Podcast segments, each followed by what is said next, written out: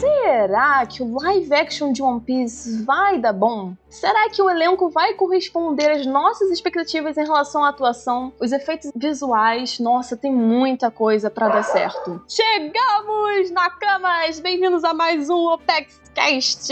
Bem, eu acho que vocês perceberam que ultimamente a comunidade está um pouquinho agitada por conta de um certo live action que está quase chegando aí. Olha, hoje nós vamos falar sobre ele mesmo, o live action de One Piece que está sendo produzido pela Netflix e que está previsto chegar ainda em 2023 pela felicidade de todos. Eu sou a Nanax e eu tô com o showrunner da OPEX, Baruque. Aê, vamos falar de live action porque eu gosto muito de live action. Eles aqui não gostam de mim. Mentira. Acho que eu Mentira. não gosto de mim. Admite que você não tem fé nele, Baruque. E também estou aqui com o produtor executivo da OPEX, Ansem. E eu vou assistir o live action quando sair, mas com os dois pés atrás, ou seja, deitado. É, era o plano desde o começo, né? Mas tudo bem. Era, né? Muito bom tê-las aqui. Diga pra galera onde elas podem encontrar vocês. Podem encontrar no arroba Baruque Vitorino, que é meu Twitter. Também lá no arroba OnePieceX, que é nosso Twitter oficial aqui. Sigam E- lá. Baruque é low profile, gente. Deixa. Basicamente por aí, também na Twitch, arroba OnePieceX oficial. A gente faz live toda sexta-feira ou quinta-feira sobre pauta secreta. Ficamos lá conversando um pouquinho com todo mundo. Recentemente tá direto na quinta, né? É, direto na quinta. Quando o capítulo sai cedo, não tem o que a gente fazer. Tem que lançar o pauta secreta mais cedo também. Gravar mais cedo na live. E eu vocês podem encontrar em arroba Rodrigo, um tal de Rodrigo aí, né? Rodrigo Underline Ansem, Twitter, ou na Twitch, Rodrigo número 1 Ansem. Eu faço, estou fazendo lives, jogando joguitos e falando de assuntos away, terças-feiras e de sábado. Isso aí. A ser quando a Nanax marca a pauta no dia que eu faço live. Deixa quieto, Ansem. Deixa quieto. Nossa, que coisa. É hoje? É, que coincidência, hoje é justo o dia que eu estou gravando. E você, Nanax, onde te encontram? Vocês podem me encontrar no meu Twitter, arroba NAMXSJ. Nem um pouco difícil, Caramba. mas segue lá. Nanax Super Saiyajin, entendi. Pois é. E, Gente, nossa, nós temos muita coisa pra discutir sobre esse live action. Temos que falar sobre elenco, conceito de visual, organização de produção, como que tá indo, o local onde foi gravado, curiosidades, enfim, tem muita, muita coisa que a gente vai conversar hoje. Mas antes de fato começarmos, vocês estão sentindo esse cheirinho, cheiro de café quentinho? Tá na hora da leitura dos e-mails. É meu.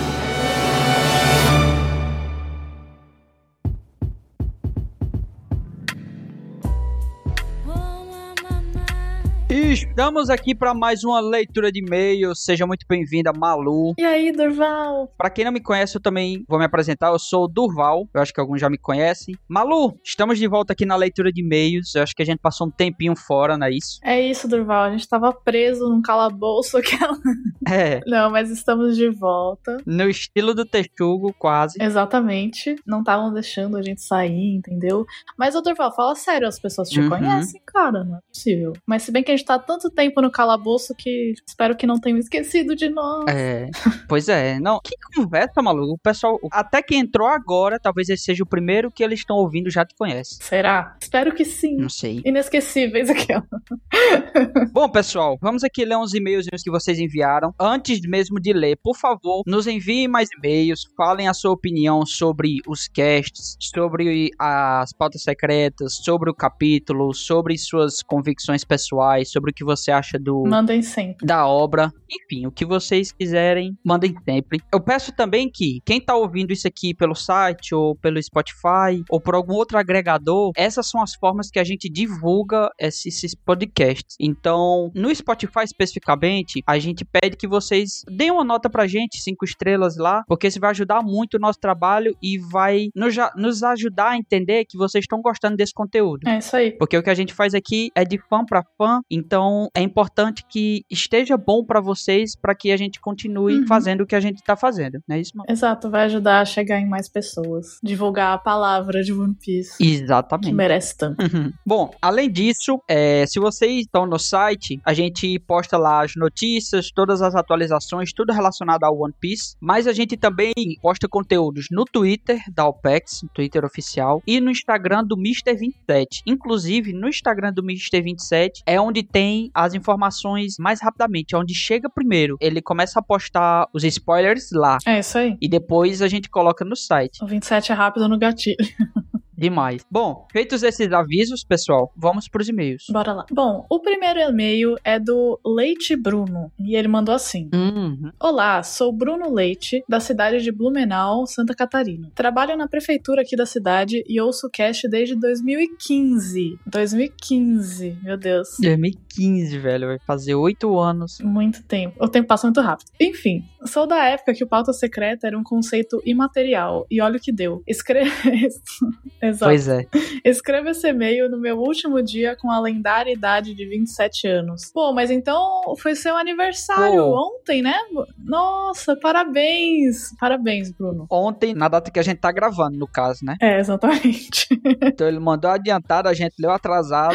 Exato. Mas parabéns, Bruno. Eu achei legal esse conceito do nome dele, que é. Vem primeiro o sobrenome, né? É, estilo japonês. Exato. Leite Bruno. Leite, Bruno. Ô, Bruno é o sobrenome. É, manda outro e-mail aí pra explicar. Mas de qualquer maneira, a gente queria desejar muitos parabéns pra você aqui com a leitura. E a gente tem a Uhum. oportunidade de desejar tudo de bom, muito One Piece na sua vida, muita alegria, muita saúde sempre em primeiro lugar e muitos momentos bons aí nesse novo ciclo pra ti. É isso aí. E ele continua assim no e-mail. Não tenho nenhuma história grande de superação envolvendo o cast. Apenas queria agradecer pelo trabalho e espero que continuem assim. PS, é a nova era. É a nova era. Meu, muito obrigada. Muito, muito obrigada. É sempre muito bom receber, assim, esses e-mails de vocês. Simplesmente agradecendo e tudo. Uhum. Pra saber que existem pessoas, de fato, do outro lado escutando, né? E se emocionando com as coisas que a gente consegue escrever pras pautas e as coisas engraçadas. Enfim, são muitas histórias e é muito legal saber que isso toca vocês também. Vocês gostam. Sem dúvida, maluco. E, sei lá, eu amo essa parte da leitura de e-mails e poder, tipo, interagir com pessoas. Então, Uhum. muito, muito obrigada. Pô, e, e, Bruno, tu falou aqui, não tenho nenhuma história grande de superação. Mas a vida não é feita só de grandes superações, não. Sim. Ó, e só o fato de tu tá ouvindo desde 2015, macho, tu é doido. Isso aí é uma grande coisa. Exato. É muito tempo, velho. É muito tempo. É isso. Obrigado por estar tanto tempo com a gente. Exato. Tu tá mais tempo ouvindo o cast do que é, muitos, inclusive eu, fazemos parte da OPEX. Exato. Então, Exatamente. você é da família. Imagina estar escutando desde que o pauta secreta era um conceito imaterial. Isso é muito grandioso. Exatamente. É muito foda saber que, Pois Então. é. nossa, acompanha tanto tempo e tá aí junto nesse, nessa aventura. Viu pauta secreta nascer, cara. Exato. É isso. Bom, o próximo e-mail é do Mário. O título aqui do e-mail é o Mário. Bora lá. E ele disse o seguinte: Olá, caros Nakamas. Antes de mais nada, posso me servir de uma caneca fumegante de café? Rapaz. Aí ele diz assim: Hum, e esse cheirinho? É pão de queijo? Posso pegar um? Rapaz, isso aqui é pro, é pro pessoal que tá gravando e tal. Obrigado. Falou. Ele pegou, ele não esperou Já nem. pegou, já. Já pegou. É pra quem tá gravando aqui e tal, mas A gente compartilha, né? Óbvio. tá parecendo início de SBS isso aqui. Exato. Muito bom. Não, mas porque, assim, é injusto também não dar um pão de queijo e uma caneca fumegante de café pra ele, né? Porque eu tô tomando aqui, porque eu tô morrendo de frio. Então, assim, Tá muito frio aí? tá muito frio. Pô, aqui não tá. Tá muito calor. É, mas eu tô tomando café também, né? Extremo. Porque não, não tem nada a ver você tá morando no Piauí e não tomar café, nada a ver. A caneca fumegante de café ela é universal, né? Independente do calor que tá fazendo. É exatamente. Sirva-se, Mário. E aí ele continua aqui, Malu. Diga. Fiquei muito feliz ao ouvir meu e-mail sendo lido. Esse carinho com os fãs que vocês da OPEX têm é impressionante. Tá aí, Mário, mais um. A gente que fica achando impressionante o carinho que vocês têm com a gente, né? Isso que é impressionante. Com certeza, viu? E teve até vídeo, né? Do outro e-mail. É, ele mandou um desenho Que da a filha, filha- dele, né? Ele, eu tô- vou falar ali, mas ele mandou um desenho que a filha dele fez, lindo, e que o pessoal ficou super emocionado quando leu o e-mail. Não Uhum. foi a gente que leu esse último e-mail dele, mas estamos aqui agora, né, Durval? É isso. E aí ele continua. Sobre as aulas de desenho da minha filha, a mãe dela é professora de arte. Acredito que ela tenha herdado isso dela. Ah, faz sentido. Olha só, velho. Mãe e filha desenhando junto. E não só herdado, mas acredito que é muita influência Claro. também. Então, sua filha vai ser. Nossa, Vai ser artista. vai ser a nova referência de arte. Pode esperar. É isso. Tem uma pergunta. Se vocês fossem capitães e de navios e pudessem escolher qualquer personagem da obra pra para navegar com vocês. Quem seriam os membros da tripulação e qual seria o nome do bando? Meu Deus. Complexo. Mas vamos, pen- vamos parar pra pensar aqui. Tá. Primeiro, regras. Pode personagem que já morreu ou só pode personagem que tá vivo? Já começa assim. Hum, ah, acho que pode, né? Se tiver um cemitériozinho no navio, É verdade. deixa ele enterrado lá e, e segue viagem. Mas então a pessoa não pode estar viva, tem que estar só enterrada ali junto com o navio. É Uma caixinha com as cinzas do personagem. Pô, aí é sacanagem. Eu ia escolher o Ace. ó. Então, é, eu não ia escolher o coração, apesar de que. Né? Será que eu não ia? Aquelas. Pode ser. Vamos pegar o pessoal no auge. Vamos usar aquele jutsu de ressuscitação de Naruto. Pronto. Virou Naruto. O- aproveitar que o Ansei não tá aqui.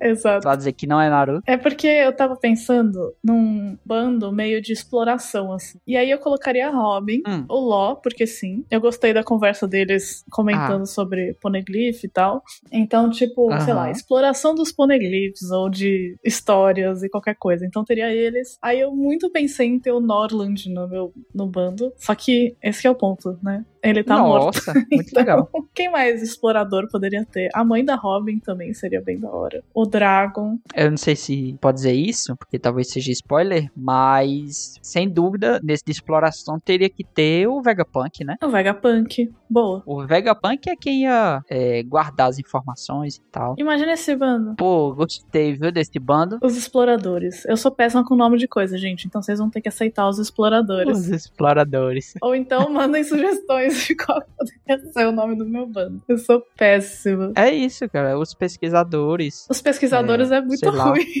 É muito, é muito, assim. Muito sério, Durval. Muito sério. Muito sério, né, velho? Não que os exploradores seja bom. Os curiosos. Eu sou horrível com nome. A gente fica devendo na parte nomes. Eu sou péssimo com nome. Mas qual que seria o seu, então? É. O meu. Ah, o- eu, eu, ia, eu ia ser o, o NPC no teu barco.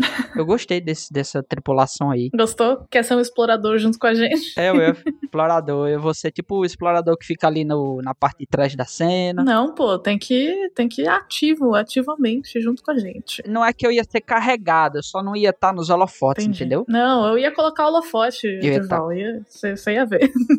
Pô, mas eu gostei, gostei de verdade, eu achei bom isso. Ó, o- um dos meus personagens favoritos mudou pro Vegapunk, É? Ah, ele é muito da hora. por causa do objetivo Uhum. dele, né? Não, ele é um baita personagem. Oh, maravilhoso. E depois de tanto tempo a gente podendo falar sobre o Vegapunk, né? Isso aqui é um- uma maravilha. Pois é. O que a gente não ia ser perseguido pelo governo Meu Deus. Ia ser osso, de fato. não tá escrito, viu? Sim. Ia ser loucura. O bando mais perigoso para o governo mundial.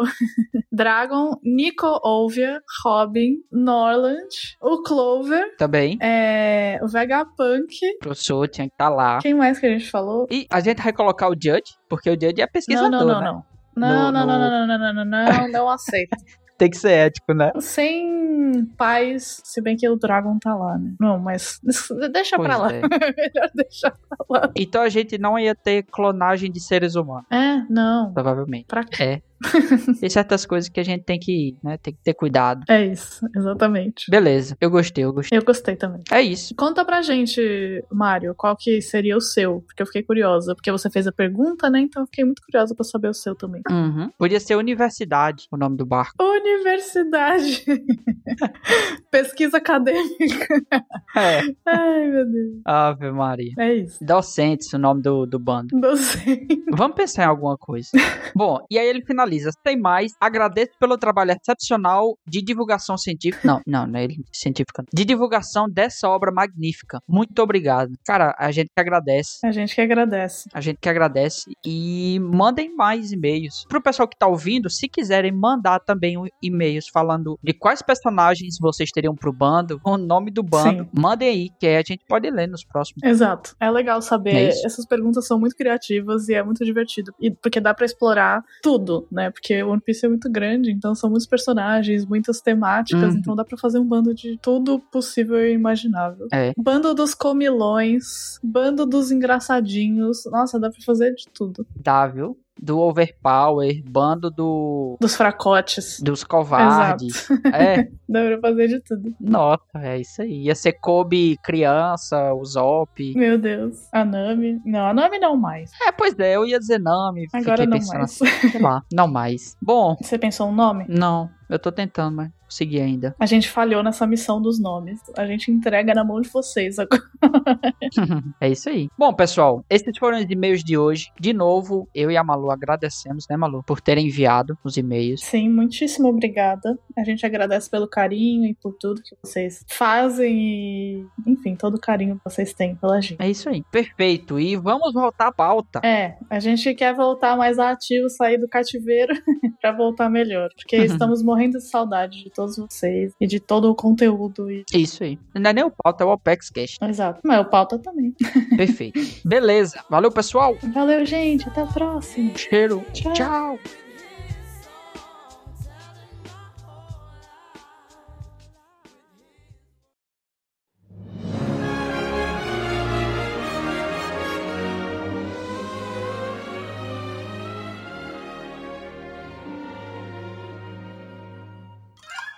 primeiro lugar, o que, que é um live action, gente? Eu sei que vocês sabem o conceito geral e tudo mais. Ação viva. Como é? Ação viva, acertei. Acertou, miserável? É, ação viva, exatamente, Ansem. Nota 10, isso daí. Só, só um parênteses, só um parênteses.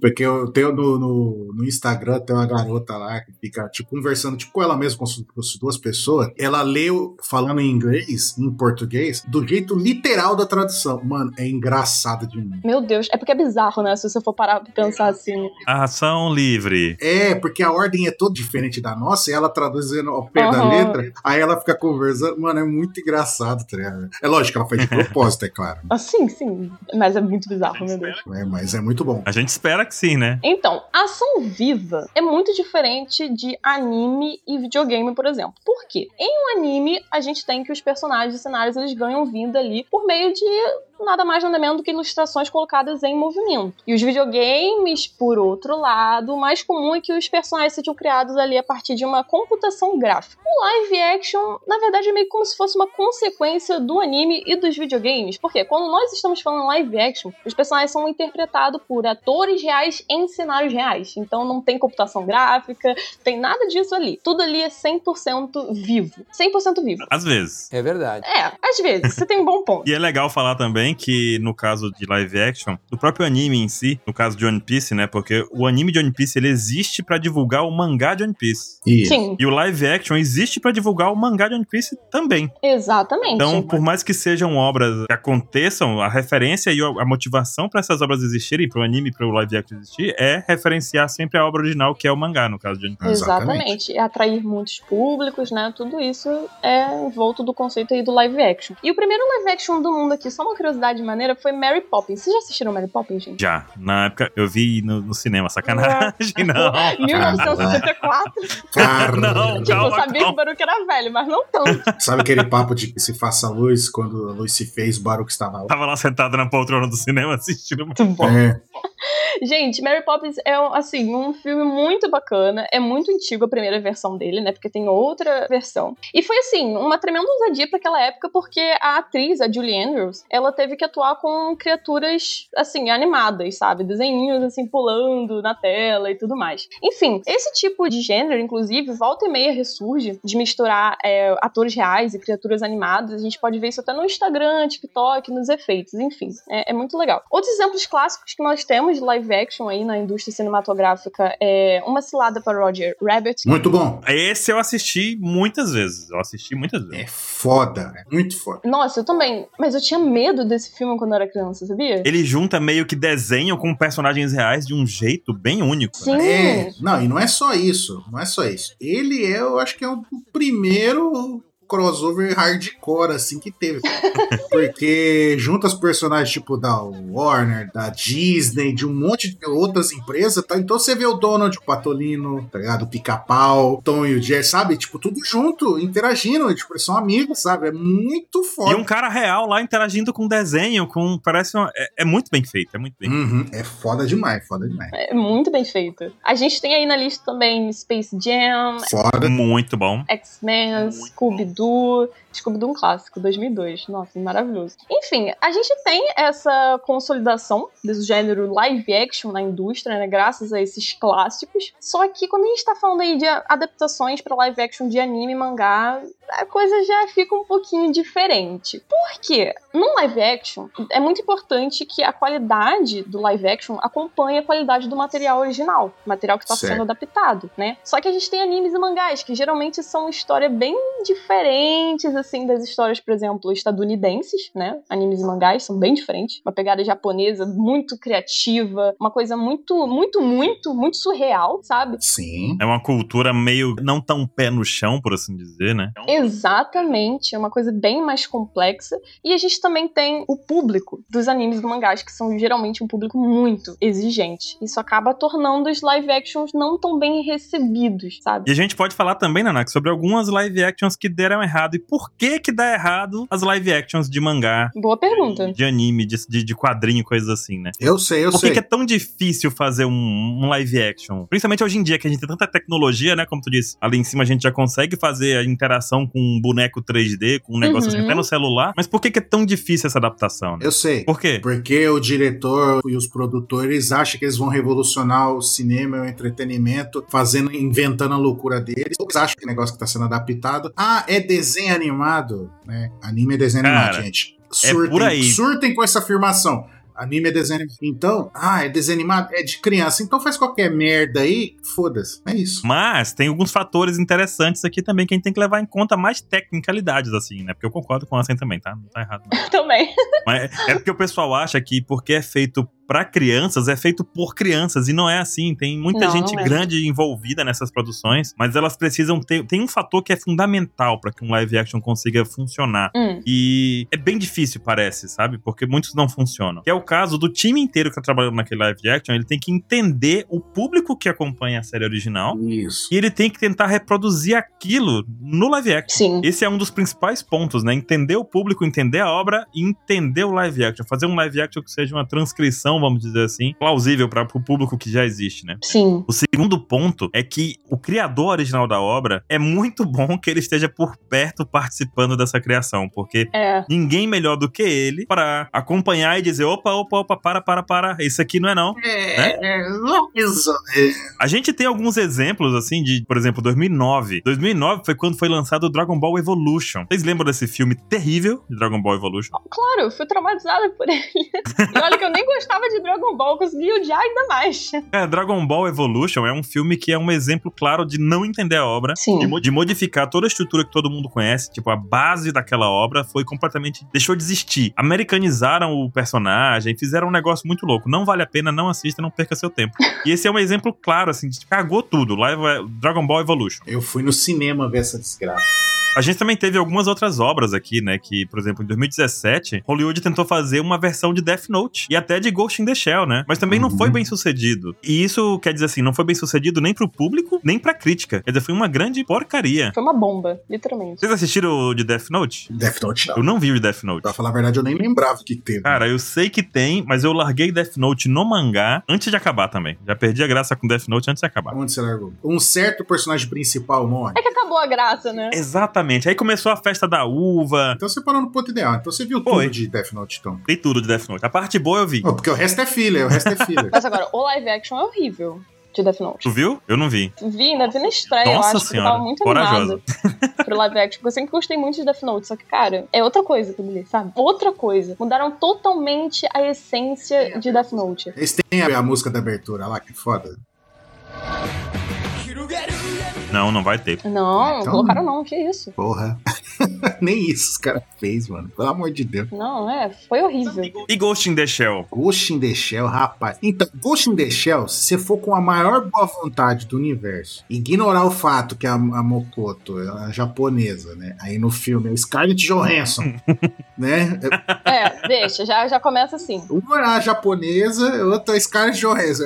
Tem duas coisas mais díspares do que isso, né? Cara, É, mas aposto que acharam que tava arrasando porque era a Scarlett Johansson. Mas tudo bem. Você faz de conta que não. i- Ignora isso daí. Ignora, ignora. Você vê que eles, até certo ponto, eles respeitam a obra, tá ligado? Mas, tipo, sabe? A parte que eles não respeitam, desrespeita demais, tá ligado? Então aí é foda. Sim. O, o caso do, de Ghost in the Shell é que, por exemplo, é, é uma obra clássica, lendária, assim, lá no Japão. Né? É uma coisa que Referência, é inspirou até referência. Matri- Matrix, né? Inspirou Matrix, Ghost É. in the Shell. Então, é realmente uma história base ali do Japão.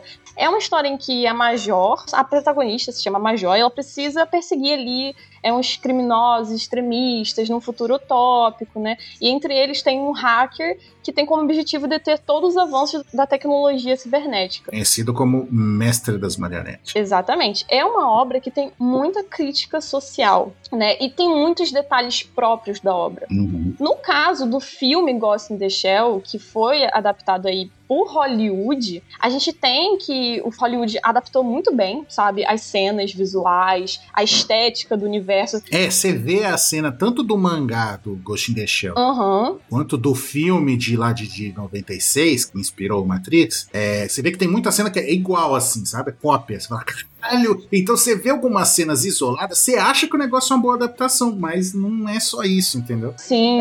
É porque falhou em captar, né? Traduzir O aquela principal- complexidade de temas. E também os personagens, os personagens se perderam no live action, né? Uhum. E aí a gente tem o quê? O Mamoru Oshii, que é o diretor do anime de 95, que você falou do filme. Ele esteve Isso. presente durante as filmagens, ele deu a opinião sobre algumas decisões, só que a opinião dele não valeu muito. Aí que entra o problema do que o Baruch falou, Isso é um que problema. esse live action não seguiu nem a parte de entender a obra e muito menos de atender às expectativas do diretor, a pessoa que sabia ali o que estava fazendo, sabe? Esse foi o problema de Ghost in the Shell, foi por isso que deu muito errado. Então, aí você pega aí o mangá. O mangá é uma puta referência de, de cyberpunk. Tipo, sabe, é bíblia pra outra obra aí. O mangá, é isso eu tô falando, né? Já de bagulho de cyberpunk e o filme também. É, sabe, o debate de, ah, é, a pessoa é humana, não é, é humana. O corpo inteiro robótico, mas o cérebro é, é orgânico ainda. Esse debate existe no filme, no live action? No live action, não é nem um segundo. Uh-uh. Sobre a humanidade das pessoas, os seres, né? Não existe. Não, não, não. Não, é uma coisa jogada de lado. E isso é o foco da história. Você pode procurar aí, ó. É Ghost in the Shell, o filme lá, o filme de 95. A chance de você, qualquer coisa que você procurar, assim, a chance de você ver uma cena que tá motoco, ela, tipo, quieta, assim, meio triste, olhando pra janela, vai ser gigante, velho. Porque é, tipo, é o foco da personagem, tá ligado? Sim. Ela tem esse negócio, esse mico, até quase depressão, tá ligado? Pois né? é. Ainda sou humana, não sou, sabe? Tipo, essas coisas. E isso que é o foco da história, tá ligado? Esse é o principal ponto que eu acho que live actions cagam muito, que é sobre o que a obra quer falar, sobre o que ela conversa com o público, né? Quer passar. Uhum. Eu vou citar um exemplo aqui também do live action de Full Metal Alchemist, Ah. que foi lançado em 2017 na Netflix. E, se não me engano, agora bateu quatro filmes, né? Nossa. Porque eles dividiram em, em filmes e não foi uma série, foram filmes, né? Nossa. Uhum. Nossa, vou te contar uma coisa. É um live action. Eu sou muito fã de Full Metal. Eu Li o mangá. Eu vi a versão primeira do Full Metal na animação. Eu não acho ruim, eu me acho boa, adoro as músicas. Brat é uma música perfeita que eles introduzem na, na série clássica de Full Metal, no anime clássico. E a gente também tem o Full Metal Brotherhood, né? Que é mais fiel ao mangá. Isso. E que também é a mesma base do, do live action. Uhum. E assim, o mangá, ele tem 100 capítulos. Talvez um pouco mais, cento e pouco, 105, coisa assim. Fichinha. O anime do Brotherhood tem 64 episódios. E a gente levar One Piece em consideração, 64 episódios não é nada, nada. Nada, nada. Na dica. E Fullmetal consegue entregar uma loucura, gente, porque é uma história sobre irmandade mesmo, como o nome diz, né, do Brotherhood. Sobre dois irmãos tentando recuperar seus corpos, né? Aham. Eu acho que 64 episódios de One Piece bate mais ou menos ali eles subiram a versão. Pior que é isso mesmo, Caralho, acaba dá pra ver. o acaba o Ash Blue, 64 episódios. Caralho, mano. Tipo, a saga toda de, de Fullmetal Alchemist, que é foda, densa pra caralho. Não, é a história inteira. Barra dentro desse parte que é a introdução de One Piece, praticamente. né? Olha isso. Pois é, e Fullmetal é a história de dois irmãos, né, que se juntam Isso. pra recuperar seus corpos também. Uhum. Os irmãos Elric. E tem nesse universo, assim, meio místico, com envolvendo alquimia, envolvendo alquimistas, exército, federações, mistérios e tudo mais. E a história, tanto no mangá quanto nessa animação do Brotherhood, é fantástica, é muito bem adaptado ao anime, por exemplo. E um dos fatores que leva essa animação a ser tão boa do Brotherhood é a fidelidade com relação ao mangá. Porque o primeiro anime que teve, ele não era tão fiel ao mangá, porque o mangá estava sendo produzido na época. Então chegou a hora que o anime seguiu um caminho diferente, sabe? Uhum. Então, mas eu tenho um ponto. E a melhor adaptação não é nem o Brotherhood nem o original. É um mashup dos dois. Eu concordo. É por isso que eu te digo, é- eu adoro muito aquele lá. O começo do original, começo do original, até um certo personagem Aham. que todo mundo ama quando ele morre, Uhum. aí a partir desse ponto você acompanha o Brotherhood pra frente. Vai pro Brotherhood. E aí pra mim é o perfeito. A mesclagem. E é muito interessante isso, porque no live action eles adaptaram toda a história do início ao fim, gente. E é inacreditável, porque assim, Muito bom. Eles foram extremamente fiéis ao roteiro, à história original do mangá. O elenco da história é muito bom. Eu gostei Uhum. muito do elenco também, assim, do Ed e tudo mais, tudo encaixa direitinho. A Winry, que é a personagem que é loira lá, né? Porque ela Uhum. tem descendência que não é japonesa, né? A Winry não é loira né, no live action, já fiquei meio frustrado assim no começo. É um detalhe bobo? É, mas ela é loira por um motivo. Nesse caso não é. Frustra um fã. Nesse caso não é. Não é, porque ela é loira por um motivo. Porque tem a questão da origem dela. Exatamente. É, isso é importante na história. Aham. Já começou aí, deu uma cagadinha pra mim. Falei, não, não é possível que vão botar ela. Mas não muda o fato de que a história continua sendo bem feita. E a gente também tem uma produção visual muito boa, porque assim, quando a gente se fala de adaptações live actions, de filmes, por exemplo, ou de histórias mais americanizadas, mais centradas, é uma coisa. Você coloca personagens reais e bota, sei lá, uma arma laser, beleza. Uhum. Só que Full Metal, um dos personagens principais é uma armadura gigante de metal. e que não tem como colocar um ator dentro, sabe? Exatamente, não tem como. E ele sair pulando. Então, se colocar um ator dentro, já errou na essência. Pois é, porque tá vazia. A armadura tem que estar vazia. É, não tem nada lá dentro. E outra coisa é que o ator não conseguiria jamais fazer os movimentos que o Alfonso consegue fazer com a armadura, né? Teria que ter uns Sim. cabos guiando, enfim. Não tem como, tem que usar efeitos Não especiais. dá, e a não produção tem bons efeitos especiais, esse live action tem bons efeitos especiais. Tem alguns momentos que os efeitos especiais pecam muito, mas é bem pontual. Por exemplo, no último filme, A gente releva, né? tem uma cena que aparece um tanque de guerra que, gente do céu, é tipo gráfico de PlayStation 2, sabe? Aham. Quebrou minha imersão assim 200%, sabe? Tipo assim, cara, que coisa vergonhosa de assistir. Eu só conseguia ver o boneco do PlayStation 2 andando com o bracinho assim. Sabe aquele barulhinho do PlayStation fazendo boot, aquele, chá, aquele um barulhão alto, tá? É, você só escuta isso. Mas no geral foi uma boa obra, né? Como pontos negativos, a gente pode colocar aqui algo que a gente vai usar muito daqui pra frente, como eu vou discutir isso. E primeiro é a diferença é, da história original pra história do live action. Uhum. Por mais que ela tenha seguido a história original, com certeza foi preciso fazer adaptações na história. Porque, como eu disse, em 100 capítulos ou 50 episódios do anime, a gente tem quatro filmes. Então eles tiveram que comprimir a história pra caber nesses quatro filmes, sabe? E isso é Hum. muito difícil, porque alguma coisa vai ter que ser perdida. Algum desenvolvimento de personagem não vai ser bem adaptado Sim. alguns detalhes ou nuances vão ter que deixar de acontecer. Então a gente tem que assistir live action de anime, pelo menos por enquanto, pensando nessa questão. Alguma coisa do personagem, algum detalhe, alguma particularidade deles vai se perder no processo. E a gente tem que torcer para que essa característica não seja algo fundamental no desenvolvimento do personagem. Como eu disse do cabelo da Winry, né? Era algo que era tão fácil de fazer e tinha um significado importante na história e não valia a pena ter tirado isso. E é que eu não vi o filme, então você vai me falar. O Scar do filme, ele é pardo? Ele é pardo. Ah, tá, porque isso também é extremamente legal. relevante pra história, entendeu? Aham. A caracterização do Scar e tudo mais ficou bem legal. Eu só tenho poucas reclamações assim com o personagem, por exemplo, o Armstrong. E o Armstrong é um fisiculturista fodástico, musculoso, sabe? Uhum. Aí colocaram um cara magrelo Oh, não! que tem uma- um musculinho assim. Eu falei, não. Colocaram o capel lá. Colocaram o capel, é, todo magrelo assim. Eu Falei, cara, cadê? Por que, que não colocaram um cara grande pra representar? Porque uma das características do personagem é grande. E tem um motivo pra ele ser grande daquele jeito musculosão. Se perdeu também no live action, né? Acabou virando um personagem que eu olho e rio na hora, mas não rio de felicidade. Cai uma lágrima, sabe? Então, por conta desses fatores, assim, por mais que o live action de Fullmetal foi bom pra mim, eu tive que deixar de levar em conta muitas coisas pra dizer isso que ele foi bom, sabe? Então a crítica do Uhum. geral do live action de Fullmetal não é tão positiva assim, mas não é um live action estilo Dragon Ball Evolution. Pudera. tá ali mais pra coisa boa do que pra coisa ruim. É legal, dá pra assistir, vai. Você sente que as- os caras que fez, eles tentaram fazer um negócio bom, né? Uhum. Tentaram, faltou botar tentar detalhes que poderiam construir parte da obra, mas tá lá. E recentemente, a Netflix também soltou um live action que muita gente estava esperando e que muita gente ficou decepcionada. Eu, eu fui um que ficou decepcionado.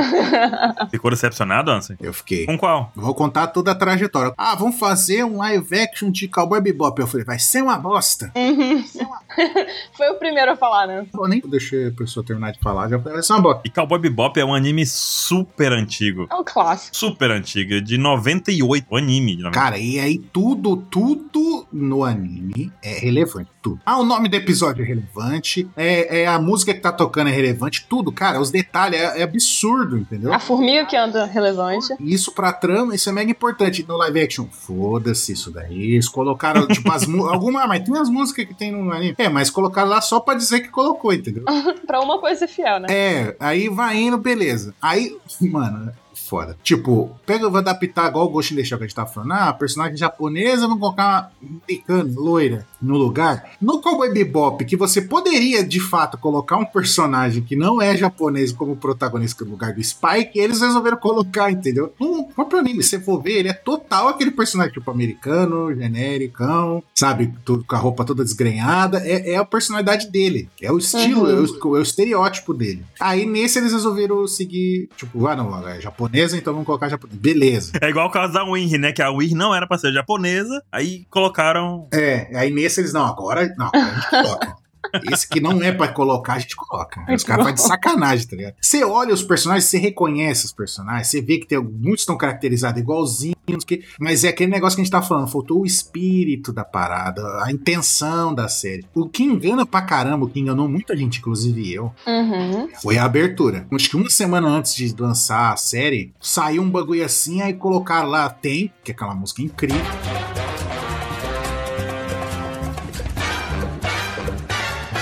Aí colocaram assim, eu falei, cara, então, velho. Eu fiquei assim, nossa, os caras foi foda, né, mano? Fizeram a abertura igualzinho do anime, da hora. Quero ver se a série vai fazer, Caramba. tipo, zero credibilidade na série. Não, é a da série. Eu falei, não é possível. Tipo, sabe, tá muito foda, assim, sabe? Uhum. Pô, você já vai aberto pra recepcionar. E começa aí, você vê que, tipo, tá, tá bom. Ah, Não é igual, mas tá bom. Aí não não é igual, tá bom. Aí eles vão te enganando isso por metade da temporada. Aí depois chega um momento que eles desen- desengringolam tu- completamente. Aí fica um pouco que não tem nada a ver. E eles ainda fazem de um jeito pra Aham. ficar o, o- um gancho pra ter uma segunda temporada. Falei, como é que eles vão fazer a segunda temporada se eles já destruíram toda a história, cara? Não faz o menor sentido. Até que foi cancelada, né? Cara, e o diretor, fa- eu vi esses dias, até falei com a Aranax, né? Parece que teve um ne- negócio com o autor, né? Ele falou sobre o, o live action. Sim, foi? sim. Não, e ele fala que é o Shinichiro Watanabe, né? Inclusive fez também é, o Samurai Champloo, que também é outro anime fenomenal, assista. É, ele, fa- ele comentou lá, falando com a revista Forbes, né, que a série não era a mesma coisa do anime, né? Ele mesmo falou. tá ligado? Diz que mandaram um vídeo pra ele, assiste aqui o primeiro episódio, né? é, aí ele falou, então, gente... Tá, tá igual, né? Ele falou que viu o comecinho a cena lá, que a, que a parte que o, o Spike tá no cassino, e aí ele falou, mano, sabe, ele, ele já quis dropar dali mesmo, tá ligado? Ele só Ele viu dropou. isso e viu a abertura e falou, né, né. Acho que não é a minha, não é a minha obra. Não, não é, não é Cowboy Bebop, não. É, eu não, não lembro disso, não. Que vergonha, gente. E isso é interessante, porque muita gente dizia que esse live action daria certo porque ele estava envolvido, né? Porque a Netflix ia ouvir o que ele tinha a dizer sobre tudo, né? E não deu. Hum, E não foi. Não, porque vai estar legal, porque ele tá participando, ele tá envolvido, ele perguntaram pra ele o que, que ele achou. Tá Aí ele achou uma merda e falaram assim: "Beleza, vamos lançar". Deram um joinha pra ele assim, vai sair assim mesmo. Meu Deus. Tá ligado? Foi isso, tipo, mano, não adianta você tá com com o cara envolvido se você não ignora o que ele tá falando. Ah, mas pode ser que ele tá querendo fazer de um jeito e isso não dá certo, cara. Pelo menos tenta dar ouvido o que ele tá falando, aí se não der certo, Pois é, é. culpa do cara, né? Você esticou fora, pelo menos, né? E não, aí, ó, estamos com o cara aqui, vamos ignorá-lo. Mas eu acho que um- esse é um problema que aconteceu no Cowboy Bebop, que foi grave, né, também, que é tanto é que a série foi cancelada na primeira temporada já, cancelou já. Foi. Mas porque, mano, mas não dá pra continuar, é sério. Pouquíssimo tempo depois foi cancelado. Pouco tempo depois do lançamento, não foi isso? Tipo, lançou um mês depois, tipo, cancelou. Uhum. Confirmado o cancelamento. Então, mas mano, não dá pra continuar, velho. Não deu certo. É, E tem o caso também de Bleach, né? Que lançou um live action em 2018. Gosto muito de Bleach, eu gosto muito do arco da Social Society. E foi esse aí Aham. que foi adaptado pro live action. Sim, esse arco é incrível. Eita, Só que o live action, velho, ele tem, sei lá, corajosos. duas horas de duração. E sabe quantos episódios tem no anime, o de Bleach? 50 episódios.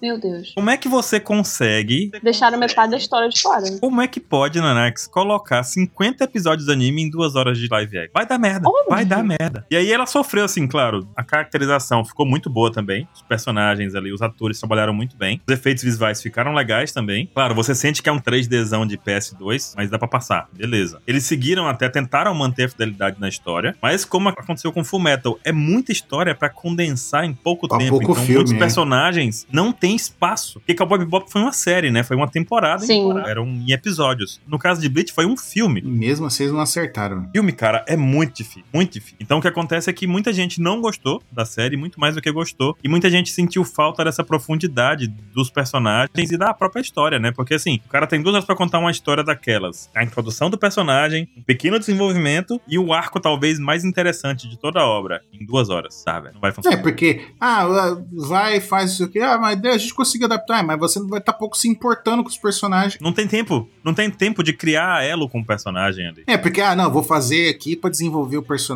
Hulk, por exemplo, que é o foco dessa parte, pra, pra gente ter um laço com ela, pra se importar com o perigo que ela tá correndo. Tá, mas e o e o resto da história? É, e os outros personagens que surgem pelo caminho não aparecem, não tem destaque, desaparecem. Quando você vê o mangá ou o anime e estão acontecendo aquela situação na sua Uhum. sociedade, você se importa com todo mundo. Então você não sabe pra que, tipo, puta, mas eu quero que esse personagem se dê bem. Puta, mas esse cara não é ruim, tá ligado? Ele Não, não merece morrer. Você fica nessa situação, tá ligado? Esse é o sentimento que torna a saga foda. Mas aí no filme, como é que você vai desenvolver mais de 30 personagens? Não dá, velho. Se a gente pegar aqui os exemplos que a gente falou de live actions que não deram tão certo assim, a gente vê também que a maioria aqui, né, tenta fazer um filme, tenta Uhum. fazer um filme sobre a história.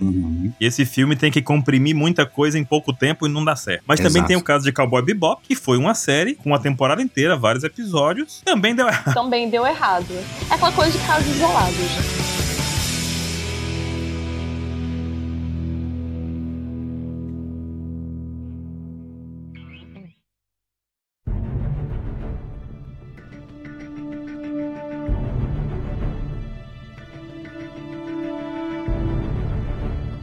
Cara, tem uns live action sim, que a gente falou aqui. que Deu tudo errado, mas por quê? Também só quer o lucro, tem todas essas questões negativas envolvidas aí por trás, por baixo dos panos, né? Só que também tem alguns live action que sabem fazer o negócio certo, que honra a história do começo ao fim, não só isso, tá, gente? Mas tem uns live action que conseguem superar a obra original que eles escolheram adaptar. Eu vou falar primeiro aqui de No Limite do Amanhã. Gente, o meu primeiro mangá, assim, da minha vida, da minha vida, literalmente, que eu cheguei e comprei numa banquinha, foi, eu não sei falar o nome em japonês, mas foi All You Need Is Kill, que é tudo que você precisa fazer é matar. Esse mangá, eu tô até em mãos aqui, ele tem a arte do mesmos desenhistas de Death Note. Não sei se vocês ouviram, mas deu pra escutar a mão dela tocando na. É, no mangá. Ela pegou a página aqui, deu uma folheada, cheirou o mangá agora. Deu pra escutar. Eu ouvi o cheiro que ela deu, eu Hum, cheirinho bom ainda. Ele tem a arte do Takeshi Obata. Enfim, ele tem os storyboards do, do mesmos autores de Death Note. E assim, é um mangá maneiro, tá? Tem uma história maneira, é sobre um soldado do futuro, que ele é, em- é. Sempre que ele morre, ele é em volta no tempo. É uma história bem doida, assim. Mas a gente tem o live action desse mangá, que foi esse filme, No Limite da Manhã, de 2014, e ele é estrelado pelo Tom Cruise. Vocês já viram esse filme? Eu já. Então, só nesse ponto já o filme já tem 7 Já é de bom. 10. Já é 7 de 10. Já é bom, tem o Tom Cruise no meio, o elenco é Tom Cruise Sim. é foda, cara. Tem o Tom Cruise, já é 7 de 10. Cara, eu vi esse filme, Nanax, mas eu não sabia que ele vinha de mangá de uma light novel. Não, eu só, eu só descobri anos e anos depois. Eu só tô, eu só tô descobrindo agora, inclusive. Ih, gente, vai ter muita gente que não sabe. Sabia que era baseado no quadrinho. Bom, mas eu não sabia que esse quadrinho era japonês, entendeu? Isso eu não sabia. Então, eu vou ser bem sincero com vocês. Esse live action ele não é muito fiel. Já começa pelo protagonista. São, né, o protagonista do live action e o protagonista do mangá são, tipo, dois personagens totalmente diferentes. O cara não é o Tom Cruise no light novel. Pois é, não é. Não, não importa quem que seja o protagonista do mangá, ele não é o Tom Cruise. Exatamente. que droga, hein? Só que o filme prende muita mais atenção. Ele pega a história do mangá e consegue fazer uma história melhor em cima disso. Caramba. Então, É, pra mim esse live action foi aquele caso que, apesar de não ser muito fiel, é um live action que consegue superar a obra original. Tanto que eu não cheguei a comprar o segundo volume desse mangá. Então, O filme é muito bom. o filme é muito bom. Cara, é muito interessante mesmo. Não, e é legal que a história do filme é um sci-fi, e é um sci-fi que não tem nada assim, que você- você parar pra ver cegamente, assim, sabe? Não tem aquele cheirinho, aquele tempero japonês, tá ligado? Parece que é um negócio ou europeu ou norte-americano. Não- Vocês não ficam com a sensação da história? Fico sim. O japonês, ele tem tipo um feeling que você sabe que, não, isso aqui é do Japão, isso aqui tem cara de coisa de Ja- do Japão. Aham. Até porque ele envolve guerra, né? E guerra é muito americano, né, cara? Criar guerra é muito. É, é, é tiroteio, guerra, explosão, invasão, alienígena, o caralho. Isso é muito coisa de. 100% americano. Exato. Exatamente. E um ponto forte também é que esse live action ele conseguiu manter aquele, aquela crítica que a obra original tem. Então, o ponto mais Uhum. importante não foi perdido. Outro live action que também é- é muito bom e eu sou apaixonada é Alita. Nossa, velho, a Alita. Eu, eu posso falar do Alita, se vocês quiserem. Eu falo do Alita. Eu não assisti a Lita, acredita? Meu Deus, barulho, para tudo que você tá fazendo, vai assistir agora. Foda, daqui três anos eu assisto. Spoiler. Ah. Pode assistir, porque ele é adaptado ali, tipo, vamos colocar assim, o primeiro arco do do- tanto do mangá ali. Eles acrescentam uns negocinhos que não existe no mangá, mas que fica legal, tá ligado? Ficou legal. Sabe? Você fala, "Ah, beleza, não- não acrescentou a história, manteve, tipo, manteve tudo o clima, assim. Por exemplo, no filme que tem a. Aquela atriz lá, como é que é o nome dela agora? Angelina Jolie. Não, não é Angelina Jolie, cara. Eu acabei de inventar, eu não sei. Falei, Eu não sei. tá vendo? que é a médica lá, não existe aquela personagem. Mas ela tá no Nossa. filme e fica legal, a- ficou legal a- a, a inclusão daquela personagem. Então, e quando lançou, começaram a falar do Alita, eu falei, vixe, mano, os caras vai fazer o Alita, é complicado, tá ligado? Porque como é que eles vão fazer a principal característica da Alita, né? Que a Alita é a versão americanizada, né? Que ficou popular mundialmente, porque o nome original é, é Gali, o nome dela. E o nome do mangá é Gun. Aí mudou pra Alita, né? Não sei porquê, mas tudo bem. Adaptações americanas, né? Não tem como. É, aí a principal característica dela é, sabe, tipo, é como se ela fosse, tivesse ah, o lábio carnudo, assim, tipo, fazendo biquinho o tempo Uhum. inteiro, e o cabelinho dela, aquele cabelinho cheinho, assim, tipo, Chanel, assim, cheinho. Aham. Você fala Alita, você já lembra da feição dela, tá ligado? E aí foi como é que eles vão fazer isso? E aquele olhar dela, aquele olho grandão, assim, que é meio intenso, como é que eles vão fazer isso? Ah, eles vão fazer ela com o olhão também no live action, assim, hum... É, eu vi isso, eu vi imagens, ela com um olhão assim. Eu falei, achei estranho. Falei, "Hum, Então, mas quando você vê ela caracterizada na personagem, você, não, você é estranha, mas não estranha? Ah, tudo se encaixa pra mim. que, que encaixa perfeitinho. E aí você vai vendo que eles adaptaram aquele primeiro arco todo, dela aprendendo, aprendendo a ser uma, tipo uma caçadora e tal. E aí ela trocando de corpo, acaba pegando um corpo mega avan com a tecnologia mega avançada e tal. Uhum. E vai indo adaptando, e aí termina, tipo, com aquele com o gancho pro segundo arco, tá ligado? E é uma pena que não. Acho que não vai ser um segundo filme, tá ligado? Porque Mas é um, é um filme muito bom. é muito bem adaptado, cara. É, é a- é a mesma coisa, você pegar o anime. O anime não, né? O mangá e pegar o filme, você você tá vendo a mesma história ali, tá ligado? Uhum. É, é foda, é foda, é foda. E a história consiste o quê? Num futuro distópico que a sociedade é dividida em duas. Tem a cidade voadora lá, que é a cidade de Tifares. Eu não lembro como é que é, se é a versão inglesa ou se é japonesa. Eu, eu sempre me confundo. Que é a cidade que fica jo- e despeja o lixo dela na, na terra, que é onde acontece Uhum. a história, tá ligado? Que é a, a cidade da sucata lá. E aí um, um médico, que é tipo um caçador de recompensa, ele acha o corpo dela ali, que é tipo, só tá pedaço do braço, pedaço do tronco, assim, e a cabeça dela. No meio Só uma desse gata. lixão. É, só um fiapinho. Aí ele pega e fala, nossa, mas um androide, não sei o que. Aí ele chega perto e ele vê, nossa, ela não é um androide, ela é um ciborgue, não sei o que. Aí eles veem que o cérebro dela tá intacto dentro da pele, assim. Aí eles Uhum. vai e pegam um corpo novo pra ela, e começa, tipo, criar ela igual uma filha, não É sei o que. lindo, é E lindo. aí ela vai pegando a, a vontade dele de ser um caçador de recompensa também, e aí a história se desenrola a partir daí, né? Cara, mas é Isso. muito foda. E esse É muito também bom. tem o mesmo esquema do Ghost in the Shell, de debate, de humanidade, o que não é humano, o que é. Só que dessa vez tem esse debate na, no live action? Tem, Também. Ah, interessante. Muito, entendeu? muito. Esse live action dar é uma- maravilhoso. Vou dar uma chance. Vou Dê, dê uma chance. dar uma chance. Eu tinha esquecido dele já. Outros que se vocês não deram uma chance ainda, hum, mas deem, é Alice in Borderland, que lançou em 2020 na Netflix. E também é um dos raríssimos casos onde um live action ele supera, consegue superar, assim, a obra original. Anax. Ai. Eu não sabia que era um live action. Que era um- Como assim? Você achou que era a história original? Eu achei que era só uma série original lá, sei lá. Eu também, eu fui só descobrir depois de assistir a primeira temporada, eu fiquei chocada. Mas, gente, é sério, se você pegar pra ler o mangá, comparar com a série, não dá, o mangá não é nada. A série consegue superar, desenvolver melhor os Caramba. personagens, fazer você gostar mais dos personagens, colocar umas críticas muito melhores, aborda, abraça mais grupos, né, da sociedade. Nossa, é sério, o live action de Alice in Borderlands é maravilhoso. E eu acho muito legal porque é uma produção puramente japonesa, sabe? É uma adaptação puramente japonesa, não tem um fio de Hollywood ali em- no meio, sem ser da Netflix, né? Netflix tá ali. E é tipo Isekai?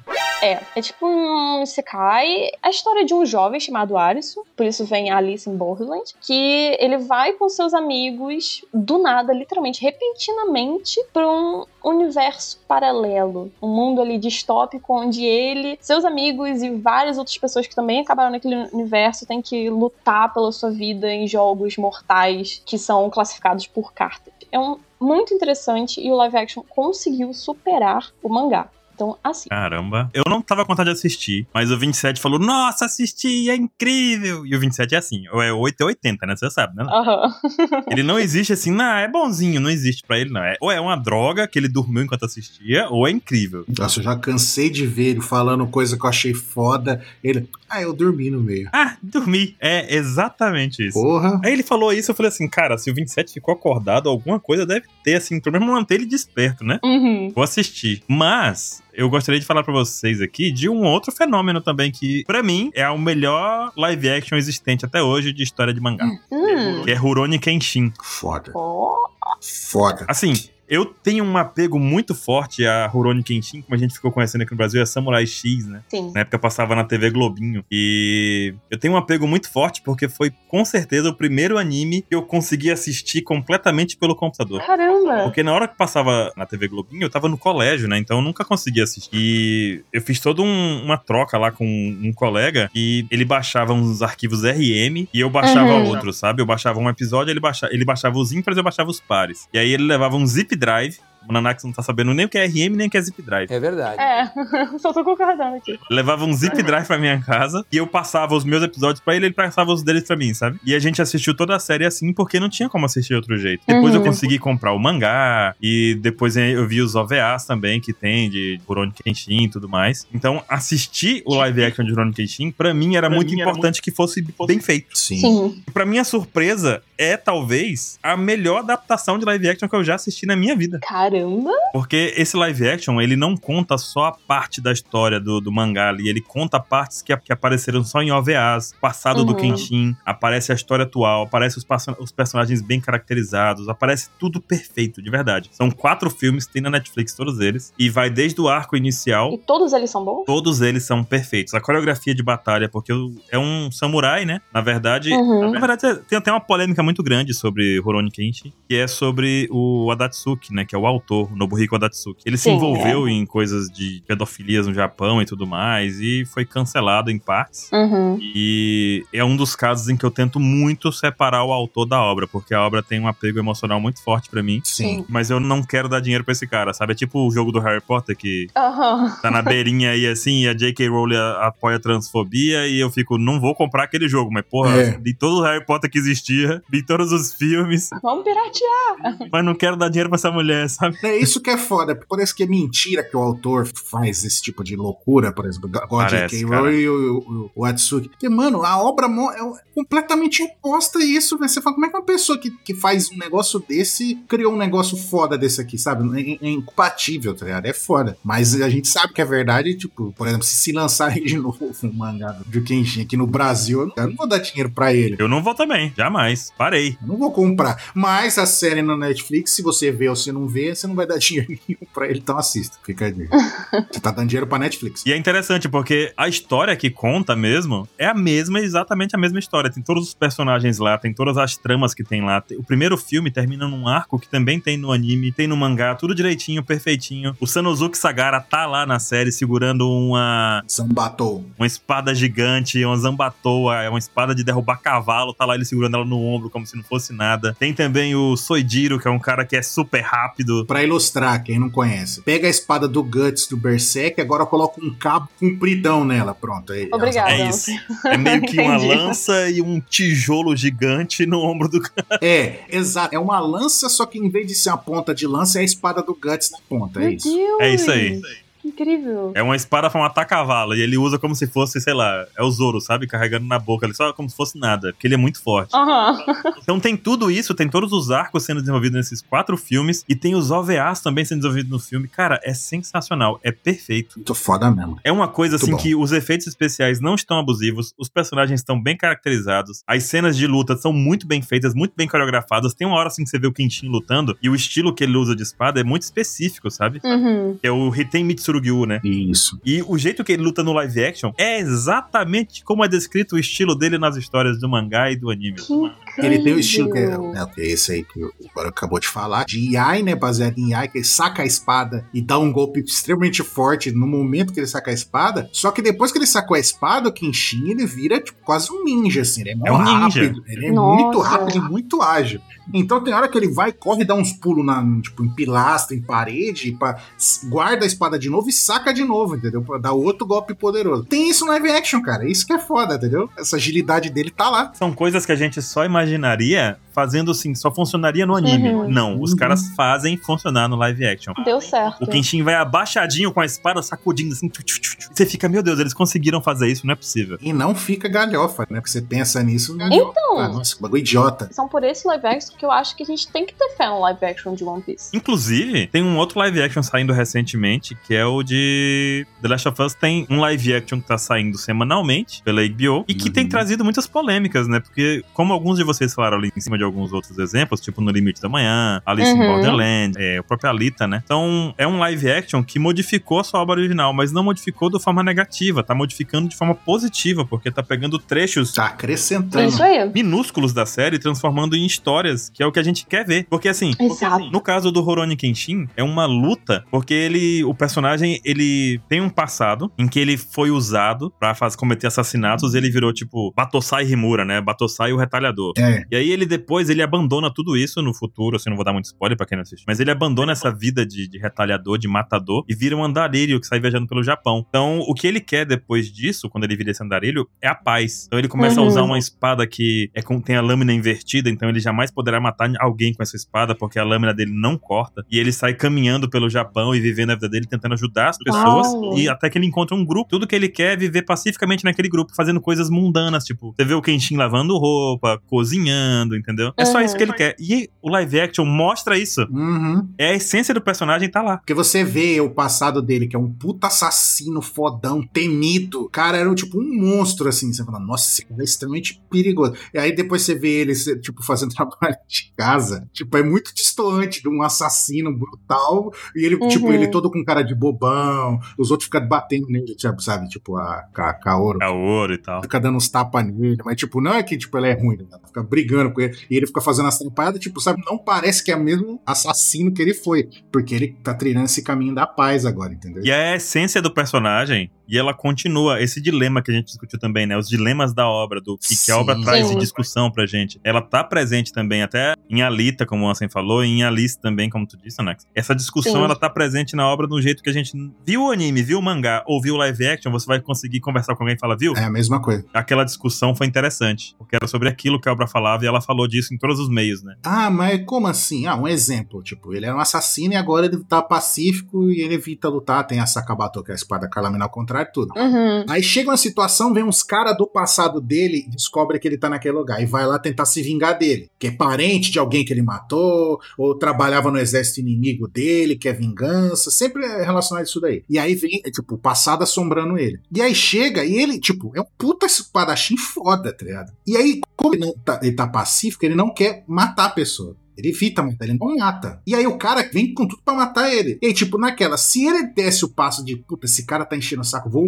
matá-lo. Ele resolvia o problema num segundo. Dois segundos. Porque ele é muito mais foda que os caras. Aham. Mas é como ele não quer matar, ele resolveu, ele jurou nunca mais matar. Então ele fica numa situação mega complicada. Ele tem que se virar com a espada que não corta, tem que enfrentar os caras, e sabe? E aí tem todo esse dilema em cima. É isso que o Baruco tá falando. E, e é perfeito o filme, entendeu? Porque ele traz isso. Maravilhoso. Foda. Vou comprar o próximo Aquaman que sair dele? Não, que não quero dar dire- dinheiro pro Atsuki. Não vou dar dinheiro Faz um pra ele. live action maravilhoso, tem que admitir. O Atsuki não vai ter meu dinheiro. O dinheiro que o Atsuki ganhou com live action, ele já ganhou. A Netflix já pagou por ele, então se quiser assistir, É. tá, assiste safe aí. Assiste tranquilo. Muito bom, galera. Eu vi essa lista aí de live actions que deram certo, me deixou até mais esperançosa aqui. The Last of Us que o Baruch puxou também, tá? Só que não é de um anime, né? De um jogo. Ele tá adaptando, está acrescentando e está melhorando, porque tem mais coisa pro, pra gente que tá sedento por informação quem não jogou o jogo. Ah, é, tá deixando o universo até mais rico. Porque, por genial. exemplo, tem coisa que é um file, um arquivo, uma, uma carta que você acha de um personagem e deixou pra Uhum. trás pra outro, e eles trans, pegam e transformam isso num episódio inteiro, e o episódio é incrível. tá ligado? Fantástico. Fantástico. Aí tem outro, por, ah, como é que começou a infecção? Aí, introdução de dois, três episódios. mostra- Contando como começou, né? contando No como jogo você nem começou. sabe, talvez. simplesmente Uhum. começou. É, você não sabe como é que começou, tá ligado? E é isso que é foda, né? Então eles estão melhorando o que já era bom. O material original, isso é muito bom. É. Muito bom.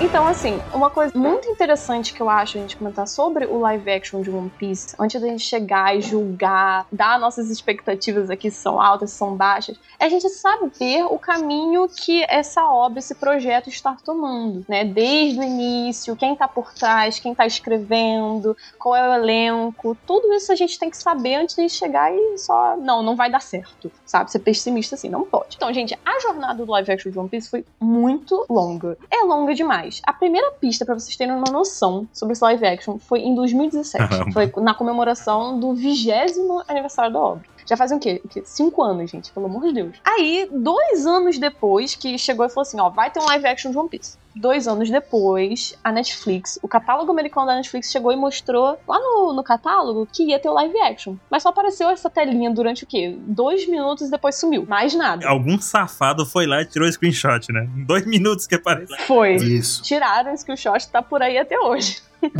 Então, nessa época de 2017 e 2019, que infelizmente eu não acompanhei porque eu ainda não tava no fandom de One Piece, a única informação que as pessoas tinham era que esse live action ia acontecer, seria produzido pela Tomorrow Studios. Parecia até lenda urbana na época. É, Parecia uma lenda mesmo. Parecia um negócio assim que, nossa, isso aqui exatamente. nem vai acontecer. Live action de One Piece? Até Parece. Pois é, na- na época até o showrunner era diferente, muitas coisas mudaram. E a Tomorrow Studios é o mesmo estúdio responsável pela adaptação live action de Cowboy Bebop, tá? Mas é um pontinho negativo? É, mas eu não acho que a gente tenha que levar tanto em consideração assim, porque tem muitas coisas a mais que podem fazer um live action ficar bom e não depende só do estúdio. São coisas completamente diferentes. E aí foi só em janeiro de 2020. Olha só, 2019, é em janeiro de 2020 que o o live action ele foi oficialmente anunciado. Foi anunciado pela Netflix e também foi anunciado pelo próprio Oda. A gente descobriu que a Netflix ela tinha encomendado 10 episódios pra essa adaptação de One Piece pra uma live action. 10 episódios, então já pronto. Não seria um filme, já seria uma série. Já é um choque aí também, né? O que já é melhor pelo que a gente tá vendo aqui. Porque, assim,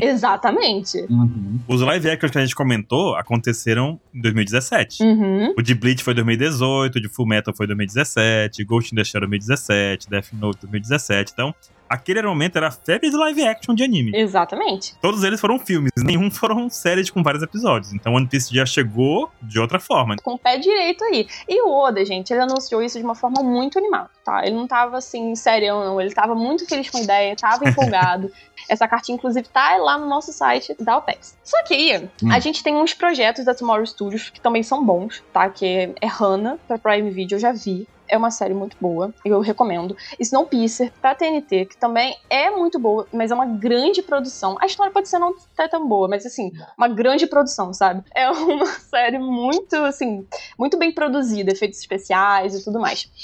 Agora, o mais importante para todo mundo saber é quem vai ser o showrunner da série. Gente, showrunner, na linguagem dos roteiristas, é meio que o criador da série, né? O roteirista líder. O showrunner de One Piece vai ser Steven Maeda. Steven Maeda, ele é um grande fã de One Piece. Já começa aí pelo ponto positivo, porque o cara conhece a história, o cara sabe o que, que ele vai fazer. E ele, n- na carreira dele, ele teve aí por trás de Arquivo X, Isso. Lost, que é muito boa, Lost, tá, gente? Lost é muito boa. Cara, muito bom Lost. Pelo amor de Deus, o Lost é a primeira série que eu acompanhei semanalmente com o mundo. Eu também. E é muito boa, não é, Baruki? Meu Deus. Demais, adoro Lost. A aurora do- do- do- das séries de TV. Arquivo X Foi e foda. Lost. O cara tava lá. Uhum. Lie to Me também, que é uma, uma série falada bem lá, no, principalmente lá nos Estados Unidos. Eu assisti um pouquinho, era divertido no, começo, Like me. No começo? Só no começo. né, no começo. Depois foi ficando repetitivo demais, cansei. Aí eu tá vendo. É Alex e Daybreak. São esses títulos mais famosos aí no, no, no currículo do Steve Maeda. A gente tem uma equipe de roteiristas muito ricas, tá? Eu poderia falar aqui horas os nomes deles, inclusive Jason Cho, que é um cara também. Ele é roteirista de Chicago Med. Que eu, acho- assim, eu acho uma série também incrível, de médicos e tudo mais. Mas o roteirista de maior destaque que a gente tem que chegar aqui e falar é do Matt Owens. Esse caso já ouvi muito aqui no nosso podcast, porque o Matt Owens, ele é realmente o maior fã de One Piece ali. E ele não é só roteirista, como ele também é produtor executivo e showrunner. Então o cara tá ali enfiado em tudo. E ele é o mais animado com o live action. Gente, sério, quando eu falo que ele é um grande fã de One Piece, é que ele vai pra live de youtubers americanos pra comentar sobre os capítulos semanais de One Piece. Esse é o nível do maluco. É, falar suas teorias dele. Ele faz tipo um pauta secreto assim da vida, sabe? Isso é muito, muito maneiro. E a gente pode falar também uma coisa muito importante aqui. Hum. Que o Oda tá supervisionando toda a produção. vendo? É o que a gente tá sabendo. Porque assim, a gente sabe também que o Steve Maeda e o Matt Owens tiveram que encontrar o Oda pessoalmente. Já é uma. Cara, já pode colocar no currículo, né? Porra. Encontrei o Oda pessoalmente. Amigo do Oda. Pode colocar no túmulo isso. Se fosse eu, não ia nem colocar assim, encontrei o Oda pessoalmente. Coloca amigo do Oda. Amigo do Oda, com certeza. Best do Oda. E eles conversaram com o Oda sobre o live action. E só depois Só disso depois foi de- que o Oda falou assim: legal, confio em vocês essa missão. Vai tudo passar por mim aqui. Olha isso, que, que incrível. Cara, é, é genial porque assim, o Oda sentiu que eles gostam da série, isso é muito importante. Sim. Eles vão ter que ter respeito por essa obra, porque além de fãs, como o Matt Owens é fã, a gente sabe que One Piece é complexo. Não dá pra qualquer um chegar e falar assim, deixa comigo que eu faço. Não, não vai funcionar. Então, a série começou a ser produzida de verdade Uhum. 2021, que foi quando saiu o Cowboy Bebop, que a gente viu que é uma série também e não deu certo. Porém, É. One Piece já começa com esse peso de ter visto uma série que acabou de ser lançada e não deu certo. É Isso. Hum. possível Uhum. que eles tenham aprendido com isso. Espero que sim. Sim. Espero que sim. E o que a gente sabe também é que lá em 2021 eles já tinham ali 10 roteiros escritos. Então eles iam começar a rodar os filmes, a gravar em julho já, né? Dez roteiros. Porque assim, 10 roteiros parece pouco, mas imagina o trabalho que dá adaptar um arco de One Piece em 10 episódios. Cara, pesado. E eles ainda tinham que escolher o casting também. Tinham que pegar quem vai ser o ator do Luffy, quem vai ser o Zoro, quem vai ser o Sanji, a Nami. Uma das escolhas mais difíceis, né? Essa galera inicial, pelo menos, né? Uhum. E essa galera inicial é a mais importante, porque é eles que vão segurar tudo nas costas, né? cara? Com certeza. Uhum. E eles começaram isso em ju- em junho com a ideia de começar a produção em setembro de 2021. Uhum. E todo o tempo com a colaboração do Oda. Então os caras, pelo menos foi o que disseram pra gente, né? Tipo, ó, vamos escolher aqui os atores, mas o Oda vai dar uma olhadinha, Uhum. né? O Oda vai ver. E a primeira coisa que vazou pra gente, assim, que vazou, entre aspas, né? Acho que faz parte do, do show, na verdade, foram as fotos dos bastidores, né? Que começaram a vir, por exemplo, do navio temático que a gente vai ter, que é o Baratier, que é o navio restaurante lá, que tem todo, a toda a saga do Sanji. Isso. E vazaram, vazaram, entre muitas aspas aqui pra gente, as fotos do navio. Cara, ficou sensacional. Diferente do, do original da obra, mas esse, como a gente já disse anteriormente, não chega a ser nenhum problema se tiver bem feito. E é o caso desse Baratier aqui, tá muito bem feito. Isso saiu no comecinho de 2021, né? Já em Uhum. 7 de setembro, a One Piece revelou finalmente lá, né, o roteiro do primeiro episódio, escrito pelo Matt Owens e o Steve Maeda, O que é muito bom. que é intitulado Romance Down, que é justamente o primeiro capítulo de One Piece, o primeiro episódio e tudo mais, o primeiro arco, né? Exatamente. Se o título não fosse esse, já dropava agora já. Já tava errado. Cara, acertaram. Não, mas tá- começamos com o pé direito, tá bom. E eu gostei muito do fato de, de ser escrito pelos caras que são mais fãs de One Piece. Os caras que apertaram a mão do Oda, né? Exatamente. Eles que pegaram, eles que vão iniciar a série. Eu achei isso. Tô muito animado, muito animado. E o diretor também que vai dirigir esses dois primeiros episódios é o Mark Jobs. Ele dirigiu episódios de Demolidor, The Punisher, The Witcher e Black Sails, que é uma série de pirata também, né? Sim, Três séries boas. Então, cara, ele tem um currículo bacana. Demolidor é maravilhoso. Todas séries boas. Demolidor tem cenas de luta e coisa do tipo que são sensacionais, gente. É, a famigerada Exatamente. cena do corredor. The Witcher tem efeitos visuais maravilhosos. É A verdade. gente já pode passar. E porque o One Piece vai, vai pesar pra esse lado. Efeitos especiais, efeitos visuais. E a gente saber que o diretor do primeiro e do segundo episódio é um cara que já tem experiência também nessa área, é muito bom. E as filmagens, de verdade mesmo, por conta da pandemia que também. A pandemia atrasou muita coisa, né, gente? Muito lançamento foi atrasado. O mundo ficou em delay por dois anos. É isso. É, eu tô até hoje em delay, não sei porquê. Até hoje não saio de casa, mas tudo bem.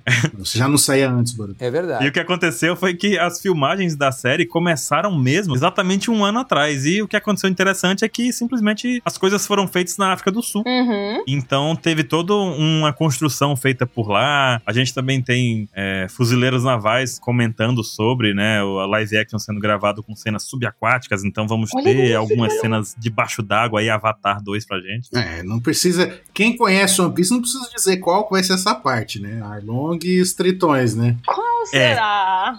Não, não, Ah. não, vamos contar essa parte ainda. Mas vamos. Mas é um ponto positivo ter isso, sabe? Até porque, é, sobre essa coisa dos fuzileiros navais estarem ajudando o elenco, a produção subaquática e tudo mais, é muito importante, porque isso conta com equipamentos, com treinamento do elenco, dos atores. Então, eles não estão indo pelo caminho, assim, mais fácil. Eles estão indo por um caminho já meio difícil. E, assim, é um rumor, a gente não pode chegar e afirmar, mas muitas fontes dizem que cada episódio de One Piece vai chegar perto ali dos 9 milhões de orçamento, de dólares. É 10 milhões, né? Os rumores, 10 milhões. Deixa eu contar um negócio pra ti, Ana. Diga. Sabe aquele filme Megan? Aham. Aquele filme teve orçamento de 12 milhões. Só. Pois é, aquele filme inteiro teve 12 milhões. Dá pra esperar alguma coisinha do episódio de One Piece, vai. Pô, que isso? Agora, nossa, glorifica, gente. Que isso?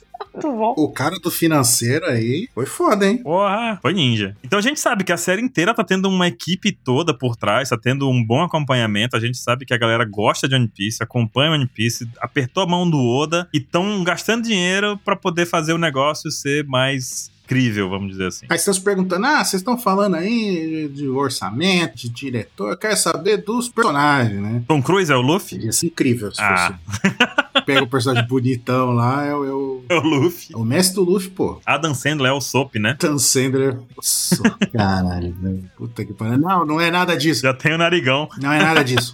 Droga. Ó, vamos fazer a listinha aqui, pelo menos Mugiwaras iniciais ali, ó. O Inan Nanki.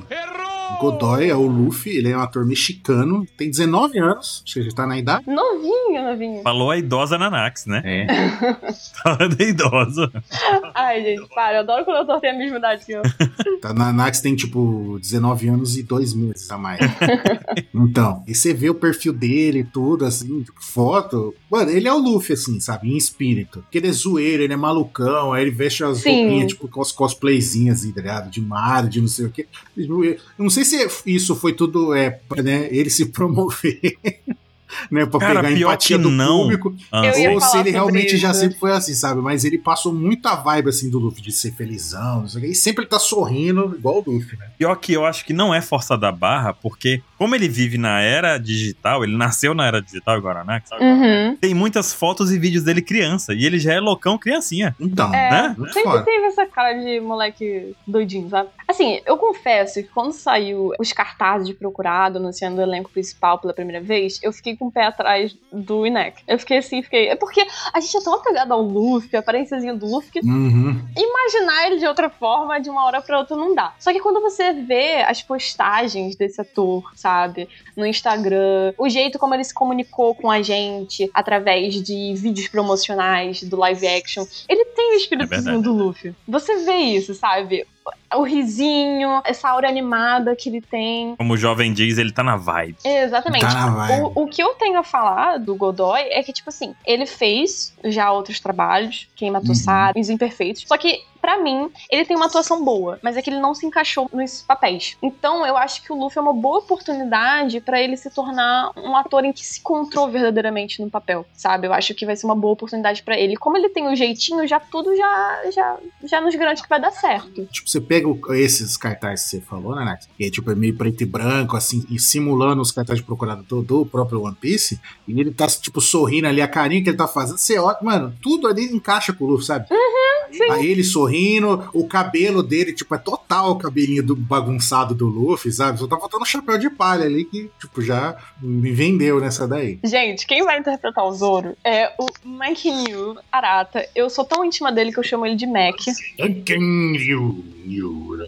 O Maczinho, amor da minha vida.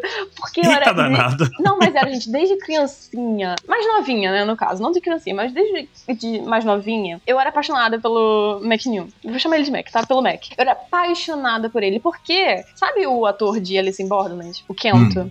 Hum. E o Makenyu, então, eles são os favoritos pra live action lá do Japão. Qualquer live action que surge, não, vamos dar o papel pra esses dois. E o Makenyu, ele tava envolvido em projetos de, do Shihaya Furu, que inclusive é um live action também muito consagrado lá no Japão, Shihaya Furu. Ele fez os três filmes, e assim, ele é um ator que tem totalmente a pegada do Zoro, sabe? Ele não é um ator Cara. eclético, não é aquele ator que muda conforme o seu papel. Ele sempre serve pra aqueles personagens mais, não frios, assim, de tudo, mas frio, mais personalidade, mais quieto, mais calculista, sabe? Ele atuou também em Overdriver e fez uma atuação maravilhosa. E ele também é um ator, ele faz parte dos filmes de Samurai X, né, Baruch? Eu ia falar disso. Ele faz parte do terceiro filme como personagem Nishi. Nada mais, nada menos do que o Enishi. Só, só o Enishi. E como é que foi a performance dele em Samurai X? Eu nunca vi. Maravilhosa. Ai, que ótimo. Maravilhosa. Esse cara, ele luta com espada. Parece que ele luta de espada de verdade mesmo, porque não tem como. Ele nasceu pra ser espadachim. Eu já vi, é, pelo menos, vídeos dele treinando pra esse filme que ele fez, Samurai X, né?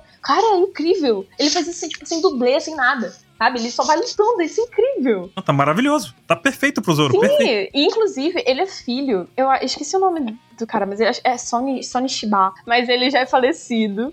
É um dos maiores atores de artes marciais lá do Japão. Lendário, Sony Shiba. Ele é filho dele. E parece que ele quer, assim, ca- meio que carregar o legado do pai, sabe? Muito foda. Muito bom. Muito foda. O cara é ninja mesmo. Achei uma ótima escolha. Samurai. A gente também tem a Emily Hood, né? Que ela vai interpretar a Nami. E ela é uma atriz que tem ali seus 29 anos, mas parece que foi conservada em formol, porque parece muito mais nova.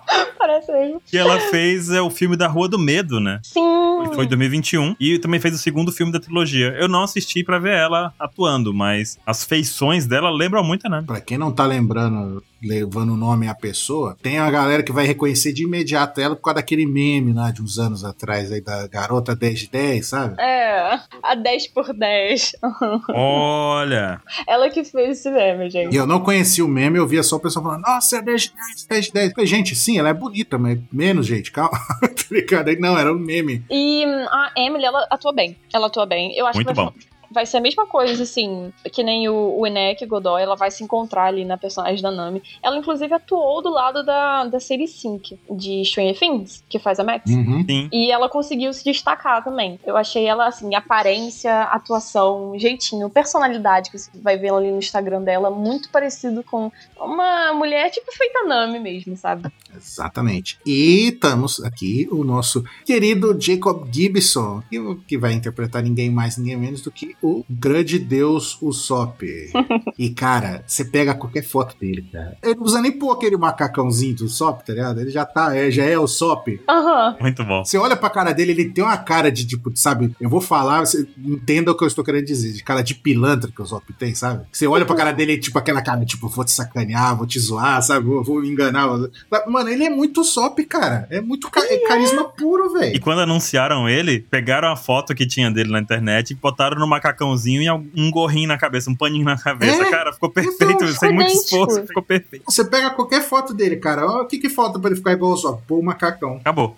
Sabe, velho? Cara, mano, eles acertaram muita mão nesse, nesse elenco, velho. Porque quando fala, ah, esse cara, aí você fica assim, ah, acho que não. Aí pega e fala, não, vai fazer tal personagem. Para, aí você para um segundo pra, pra lembrar do personagem e ver a cara do ator, você, você, você vê que, que realmente lixa com o personagem. É muito foda, velho. Todos que a gente falou até agora encaixou. Sim. Tá ligado? O que eu falei que o Luffy, o ator do Luffy, deu um pezinho atrás, mas de todos, o que eu mais fiquei com o pé atrás quando foi anunciado foi o ator do Sandy, que é o Thais Sky. Juro, saiu o cartaz de procurar dele, eu fiquei assim. Lorete. Não, porque ele. Não, não, porque. Não, Vamos ser sincero. vamos ser sincero. Ele parece mais o Enel. Parece mais anel, com certeza. porque ele lembra o Eminem. Quando eu vi o cartaz dele, eu fiquei assim, gente, calma, que que é isso? Não, isso aí não é o Sandy. Sério, ele já virou meu ator, assim, desse elenco. Eu tenho muito carinho por ele. Muito carinho por ele, porque você vê a dedicação que ele tem em interpretar, assumir esse trabalho de interpretar o Sandy, sabe? Ele, inclusive, nasceu na Ilhas Canárias, olha que chique, um arquipélago espanhol. Ele tem 25 anos. Ele não teve uma vida muito fácil, já começando aqui, mas ele conseguiu se consolidar aí como escritor, ator, produtor. E ele é conhecido por alguns papéis que ele fez em Villain, The Kill Team e principalmente em Boiling Point. Esse Boiling Point, gente, é um filme dramático britânico de culinária, nada mais ou menos do que culinária. Ele teve que fazer Muito um bom. cozinheiro. Olha aí. Esse filme foi lançado em 2021, e se eu não me engano, acho que tem na Amazon Prime. É, saiu uma entrevista desse ator, que inclusive tá traduzida aí no nosso site, na OPEX. E ele tem uma ligação muito forte com o Sandy. Muito forte mesmo. Mais forte do que eu acredito que os outros atores têm com seus personagens. Por quê? Mais forte que você com os outros? Pô, eu acho que sim. Sério, sério, sério. Eita, caramba, então é quase uma força gravitacional, então. Ele falou nessa entrevista que ele sempre esteve familiarizado com a comida, com culinária. Até porque ele nasceu num- num país onde tudo isso faz parte da cultura. Espanha, né? Espanha e culinária é um negócio. É, exatamente. Mas quando ele tava ali ao longo dos seus 20 e poucos anos, ele enfrentou transtornos alimentares gravíssimos que foram anorexia e bulimia. Ele sofria disso. E ele se desligou completamente da comida, certo? De forma física e também de forma emocional. E foi muita luta, muita luta pra ele conseguir se reconectar com isso. Ele fala, né, que pra aquelas pessoas que tiveram esses distúrbios ou estão passando por alguma coisa agora, é uma coisa que você aprende que não tem como você se livrar, sabe? Você tem que só aprender a lidar com aquilo e viver com aquilo do seu lado. E ele falou que o Sandy vindo pra ele foi uma oportunidade dele se dele meio que se forçar a se conectar com isso de novo, com a comida, a ter prazer por comer, por cozinhar, sabe? Porque, gente, é, é uma coisa muito difícil, sabe? Eu tive amigos que já passaram por isso e são caminhos muito difíceis. Ele falou que o Sandy foi uma oportunidade pra ele se levantar de novo. Isso é muito especial, sabe? Porque o Sandy, a gente vê em One Piece que ele passa por momentos em que ele passa fome, né? E é daí que sai o valor que ele dá à comida. E essa coisa de é, prevenir que outros personagens não passem pela mesma coisa que ele passou. Ele tem um coração muito bondoso, gentil. E o Tyler Skyler, ele tem essa ligação muito forte com o Sanji justamente por causa disso, sabe? E ele falou que, assim, sentiu muita pressão quando foi anunciado, porque, enfim, os fãs de One Piece, quando querem, eles sabem ser hardcore, né? Sabem chegar com os dois pés na cara. Ele sentiu muita pressão, mas é que ele tá pronto pra assumir isso do jeito dele. Não importa o que as outras pessoas falem. E ele tem uma tarefa agora em mãos e ele vai fazer isso da melhor forma, do jeito que ele aprendeu a fazer. Enfim, esse cara é incrível, gente. Tyler Muito Skyler, bom. ele é incrível. Inclusive, ele já postou vídeos dele dando chutes, pontapés aéreos aí, fazendo piruetas de chute, É. né? Aquele negócio todo. Ele se esforça pra aprender. Chute giratório, né? O que também é muito legal, porque ele tá tentando aí já entrar no clima do personagem, né? Nossa, sim. Diferente do Jacob, que só tem que contar umas mentiras, ele vai ter que voar, né? É difícil. Tem que treinar Não é tão bastante. simples assim, né? Sabe o que eu achei interessante? Hum. Desses- Desses personagens principais aqui que nós temos, todos eles têm nacionalidades diferentes. Sim, podem não ser fiéis, né? Ao SBS. É, não é fiel, mas são pessoas de diversas nacionalidades, o que faz todo sentido com a obra de One Piece, né? Exatamente. Sim, e é muito importante a gente ressaltar aqui que o Oda, o próprio Oda chegou numa carta no dia do anúncio do elenco, falou assim, ó, nós decidimos por esse elenco depois de numerosas discussões envolvendo pessoas do mundo inteiro. É Estas são as pessoas que serão nossos chapéus de palha. Ele enxergou na áurea, no rosto, no jeito de falar, na personalidade. Então, assim, a gente tem que confiar bastante nesse elenco. Porque são as palavras do Oda, né? A gente tem como contestar. Teve a mãozinha do Oda escolhendo lá. É, exatamente. Não é uma mão qualquer, é a mão de, um- de uma divindade. Ele apontou assim, né? Professora Nax, o Oda tá apontando pra ti, pô, Você vai ser é você, Tal Mugiwara, seu Luffy. O nossa. cara, ai, ai, ai, cai. Cãibra, cãibra, cai. cãibra, cãibra. Cara, pô, é escolhido por Deus, né? Pelo amor de Deus, O literalmente. Goda, É o Godo. perigosíssimo Goda.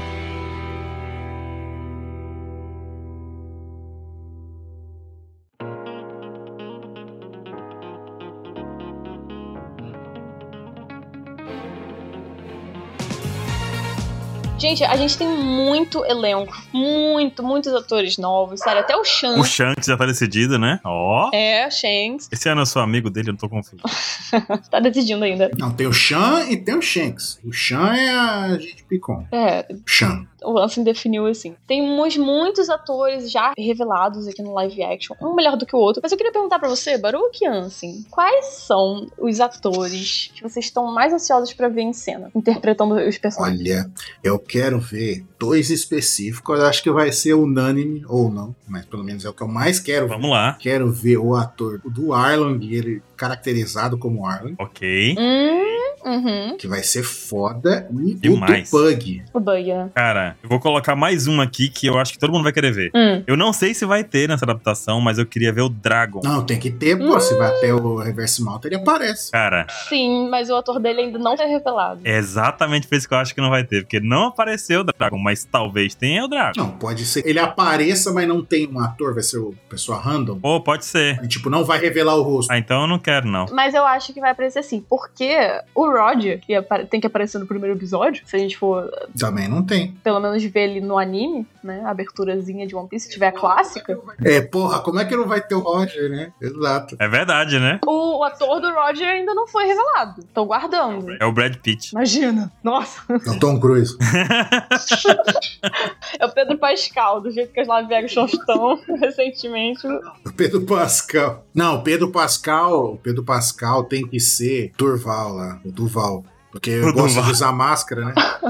Meu Deus, é verdade. Pra não mostrar o rosto. Ou alguém com um filho, né? Porque tá especialista em fazer pais solteiros com filhos. Os atores que eu tô mais animada pra ver é o ator do Garp.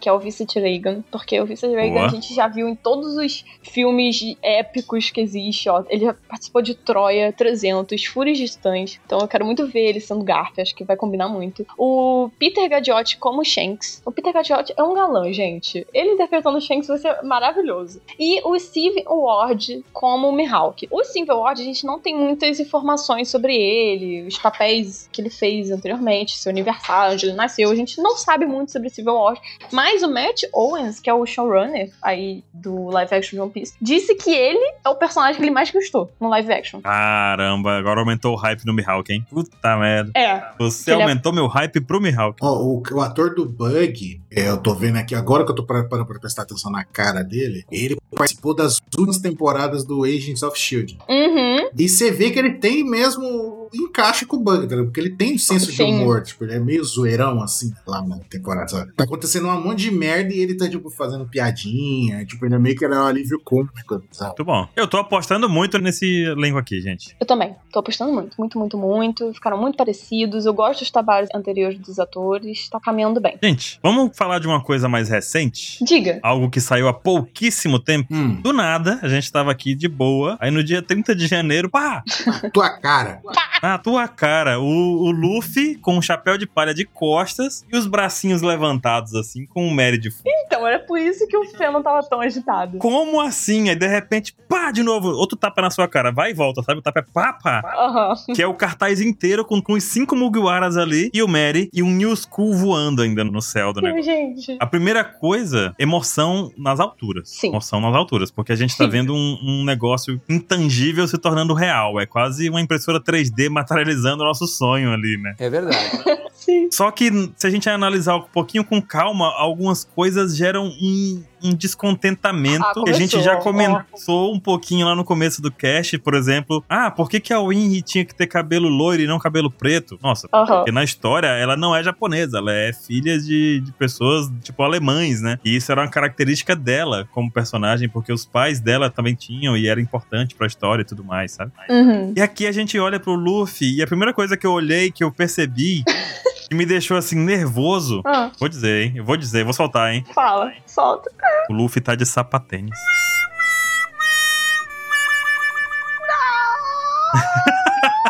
Mano, como assim, velho? Eu postei isso no Twitter e as pessoas falaram assim: ai, mas que fã chato de One Piece, como fã de anime é babaca. Reclamando de um detalhe desses. Exatamente, é um detalhe tão bobo, por que não botou um chinelo aí nele, pô? Não, pra mim é importante, porque pra mim a chinela do Luffy tem história. Ah, mas é um detalhe só, não faz diferença. Beleza, então, então a gente tira o chapéu de palha do Luffy e bota um boné. É um detalhe. Sabe o que foi que me falaram? Aí eu falei, pô, mas o chinelo é uma coisa importante pro Luffy, É faz parte da personalidade dele, né? Sabe o que me falaram, Nana? Ah, Ai, mas como é que vai fazer cenas de luta com o chinelo? E seria muito ruim pro ator. Falei, cara, o Zoro usa uma espada na boca. na boca. Você acha que é possível lutar com uma espada na boca? Você acha que essa sua argumentação faz algum sentido? O Skylar, ele vai ficar l- lutando o tempo inteiro de ponta cabeça? Não, não vai, gente. Tem dublê, tem efeito visual, tem tudo. Pô, não podia fazer um chinelo? E quem usa sapatênis na praia? Mas assim, quem usa terno também, né? No, no- no navio também, né? Não, sim, é isso daí a gente não. Enfim, É. temos vários problemas com isso, mas assim, tudo bem. Não vai ser isso que vai estragar o live action. Aí eu observei de novo e eu olhei que a calça do Luffy tá muito pra cima. Não, mas isso daí não. É, ca- Chega, Maru, chega. Chega, né? Chega de descontamento. Tá, tá, tá. tá Chega, chega, normal, chega. Tá chega. normal. Eu achei, assim, eu gostei muito do, do post, porque eu achei muito lindo. Vamos começar por aí. O Mary, já me familiarizei mais com o Mary, porque quando saiu as primeiras imagens do Mary, você fica assim, gente, é um bode sendo possuído. Que que é isso, cara? Satânico. É um satânico? Esse troço tá satânico. Quem tá sendo Mas, esse Mary Hansen? É o demônio, né? Dá obsessor. os Mugiwara dormindo assim, ah, agora a gente vai pra tal ilha. Aí fica escutando assim. Wouldst thou like to live deliciously? É o Mary invocando o diabo. Mas ele tá mais bonitinho no pôster que saiu, não tá? Ai, meu Deus do céu. Porque tá contra a luz, não dá pra ver a cara dele. Uma coisa que eu vou, vou falar bem aqui. Cara do Sop, o Jacob ficou sensacional. Até o estilingue dele é igual ao do Sop. Ficou, perfeito. Tá idêntico. As pulseiras. Tá idêntico. o negócio que ele usa no, no braço, que eu não sei, né? O nome. A bandana. Nossa, tá tudo lindo. O, o Zoro também. O Zoro tá completo, né, Nath? Os branquinhos. Ele tá até com os brinquinhos, gente. Ó, ele tá com um brinco, a bandana, o haramaki, as três espadas, uma bota e uma calça. Perfeito. O Sanji também tá ótimo, tá incrível. A Nami, maravilhosa. A Nami essa tá pose perfeita. dela. Nossa. Mano, a Nami tá Ai, perfeita. gente, cara, eu tô muito animada, meu Deus do céu, eu tô muito animada. O segundo post, é onde que fala zarpando em 2023, não teve nada muito revelador assim, não, mas tá lindo, tá lindo. Também achei bonito, muito bonito. Chapéu de palha. E o New maravilhoso. School que parece na cena lá, se você der um zoom, ele é um New School mesmo, é uma gaivota, de Gaivota. chapéuzinho. Caraca, incrível, né? Eu vou colocar esse detalhezinho, assim. Tô falando, gente, é feito Muito bom. por fã, vai dar certo. É tipo o Pax, feito de fã pra fã, confia, confia. E olha só, essa primeira temporada de live action, ela foi gravada num local muito importante, que foi, como a gente já falou, na África do Sul, mais específico na cidade do Cabo, que é um lugar lindo. Quem já viu foto sabe que lá é maravilhoso, é lindo. Assim, pra uma ambientação de One Piece, é o lugar perfeito. E o estúdio que também tá aí junto com Tomorrow Studios é Cape Town Film Studios, que também tomou conta de filmes como Mad Max Estrada da Fúria. Isso daí é muito bom Olha aí. também. Estão dando um- bastante suporte. A gente viu na Geek Week da Netflix em junho de 2022, já faz um tempinho, mas a gente teve uma- um primeiro contato assim com os cenários, montados, de fato montados, e ar- artes conceituais da série, né? Aí quem tava apresentando tudo era o Luffy, né? Que Godoy, junto com os showrunners. E assim, é, eu vou deixar esse vídeo pra vocês nas referências desse Opex Cast. Mas é um vídeo lindo, o cenário está maravilhoso, o Baratie tá bem mais bonito do que no mangá, tá? Se você vê assim. Muito tá bonito, Muito, muito lindo, bonito. Tá, tá um escândalo. Sim, sim. Diferente do Mary. Mas Não, deixa o Mary, deixa o bichinho. Silêncio. Deixa eu Só porque o Mary tá possuído, você tá falando isso com ele? é. Enfim, tá tudo muito bonito, as artes conceituais estão acontecendo, então eu acho que assim, essa produção vai vai respeitar o nosso legado. E como a gente falou, a primeira temporada da série vai cobrir toda essa saga do, do East Blue. Isso a gente consegue ver por causa dos atores que escalaram, os personagens, né? O que eles mostraram até agora, de navios. A gente consegue relacionar uma coisa a outra. Inclusive, teve imagens inéditas que foram vazadas do set e parece que já tá ali uma log town pro- pronta. A gente tem até o- a plataforma de execução do Roger. Meu Deus, precisamos ver isso. Precisamos, precisamos. E tá, tá, tá saindo do forno e tá parecendo muito bom. A gente sabe também que a Emma Sullivan, que é uma diretora que ela trabalhou em Doctor Who, que é uma série aclamadíssima, ela vai ser aquela que vai dirigir o arco da Vila Syrup aí no live action de One Piece, isso é muito bom. E o Craig Fairbrass, Craig Fairbrass é o ator do Zeph. Ele postou que tava em quatro episódios da primeira temporada. 4 de 10, muito bom. Eu fiquei assim um pouco perdida porque o arco do Baratier vai tomar quatro episódios, né? Então, mas aí que tá. O arco do Baratier, ele envolve muitas coisas. Porque, por exemplo, o Mihawk aparece no Baratier. Então, é isso que eu tava querendo falar no começo, com- de tentar fazer o exercício de imaginar como é que seria dividido os 10 episódios né, no East Blue inteiro. A gente tem algumas certezas aqui, mas depois dessas certezas que a Nanak vai dizer pra gente, a gente pode fazer essa imaginação aqui. Então vamos lá. Falando sobre as certezas, o Matt Owens, gente, ele não é que nem a Robin, que é boquinha miúda. Ele sempre que pode falar alguma coisa do live action, ele tá falando. E geralmente são nessa, nesses comparecimentos a lives de estaduni- youtubers estadunidenses e tudo mais. Ele revelou pra gente coisas muito maneiras. A primeira delas é que o Sandy, no live action, ele vai ser um cara que flerta mais do que gada. E eu achei isso muito maneiro. Pronto, já temos um ponto positivo. É um ponto positivo, né? Tá ok já. Já é melhor que o mangá. Eu vi muita gente reclamando disso. Sério, eu vi muita gente falando: não, o, o Sanji é cegado, tem aqueles coraçãozinhos nos olhos, tudo isso faz parte do personagem. Eu aposto que o Oda odiou e tal. Sendo que isso não é verdade, gente. O Oda tá ali na supervisão. Isso não teria passado pelo Oda sem ele falar que não gostou, coisa do tipo. É muito importante ter em mente que agora One Piece não é só pros fãs de One Piece, vai ser pro mundo todo. Todas as pessoas que têm Netflix e vão ver aquela série que provavelmente vai chegar no top 10, vão querer dar uma chance pra One Piece. É um conteúdo, querendo ou não, atrativo. Pois é, é isso que tem que entender, tem que entrar na cabeça. Essa live action é pra divulgar o mangá. Exatamente. Então, se a pessoa não gosta de animação japonesa, de anime, ela vai ver o live action. Exatamente. Assim como, sei lá, é, é o dorama, sabe? É. a novela com humanos. O cara, ah, não gosto de ver, mas eu queria entender um pouquinho mais de One Piece. Vai ver o live action. A partir daí, talvez ele pegue gosto, né? E vá pro anime. Daí, do anime, ele vai pro mangá. E aí, de repente, ele tá comprando figura de tênis, tá, sei lá, comprando avental do, do Sanji e por aí vai, né? E aí o Feg faz um site de One Piece. É, e posta notícia todos os dias e coisas do tipo, Tem grava maluco pra podcast tudo, de né? One Piece, e é assim que funciona. Sim, Pensou? Tipo, funciona. E então, não ia estar mais na nossa bolha. Então o Sandy sair chegando, gadando por todas as mulheres, às vezes até assediando, né? Porque isso acontece. Não ia ser nem um pouco bem recebido. E isso é uma coisa que Certeza. essa produção agora tem que evitar. Então, tem que ser bem recebida pelo público. Eu achei que foi uma transformação muito maneira. O Matt Owens falou que nós também, fãs, devemos nos atentar a easter eggs, que é uma coisa que o Oda também gosta de botar muito no mangá dele. Então, é ficar de olho. Ah, então eu já, já sei já. Quem? Quem será que vai estar lá? O Pandaman. O Pandaman vai aparecer em todos os episódios. Aposto. Certamente. Aposto, nossa. Ele confirmou também uma coisa que estavam apreensivos. Eu também fiquei um pouquinho apreensiva pensando nessa possibilidade. Mas não, não vai ter qualquer romance entre os Mugiwaras também. Obrigado, senhor. No live Obrigado, action. senhor. Imagina, gente. Imagina, do nada começa a pintar um clima no live action entre o Luffy e a Nami. Sei lá. Não. Não, né? Pelo amor de Deus. O Owens, ele inclusive afirmou que a cena pela qual ele tá mais animado, que ele quer que as pessoas mais eh, reajam, é a Me Ajude, da Nami. Porra, é Putz. a cena que define se o cara vai continuar vendo One Piece ou não. É verdade. Aham. O Owens é fã mesmo. Pelo esse comentário dele aí, a gente percebe que ele é fã, porque esse momento é divisor de águas. É divisor de água. Vocês já imaginaram, gente? A Emily Rudd, caracterizada de Nami, chorando, pedindo ajuda. E o Godoy chegando e colocando o chapéuzinho. Ai, gente, nossa, eu tô muito animada, meu Deus do céu. Meu Deus do céu, vai ser muito louco isso, vai ser muito legal. Eu- Eu não queria falar nada não, mas eu estou sorrindo nesse momento. Eu também. Eu estou hypado. De imaginar a cena, entendeu? É pra ficar hypado, sim. Ah, não, porque One difícil isso que a gente. É, é- é dois pontos. Tem um ponto que tem- ainda tem retorno pra pessoa ela escapar de One Piece. E esse ponto da Nami aí é o ponto sem volta. Exatamente. E daí a pessoa já vai pro, ma- vai- já vai pro anime ou pro mangá depois disso aí. O último retorno, tá ligado?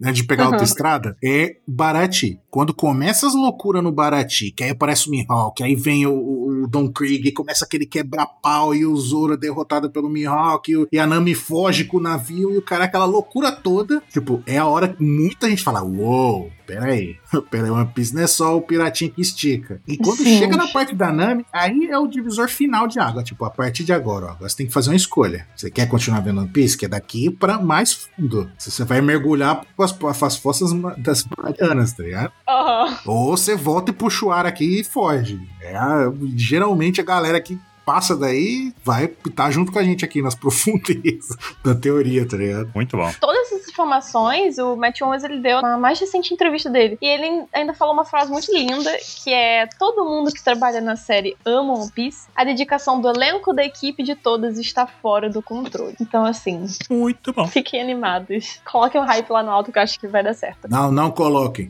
Não Coloque. coloque o rap lá no. Coloquem. Não. Não escutem antes, coloquem. Deixa o hype lá embaixo pra ser surpreendido. Isso. Ok, tá bom. Surpreendido. Luffy de sapatênis, é isso. Tá certo, tá certo. Ó, porque é naquela. Se for ruim, você tá com hype lá embaixo, a sua decepção vai ser menor. E se for foda, a sua satisfação vai ser ampliada, entendeu? Porque você não tava esperando muita coisa e é incrível você fala, puta que.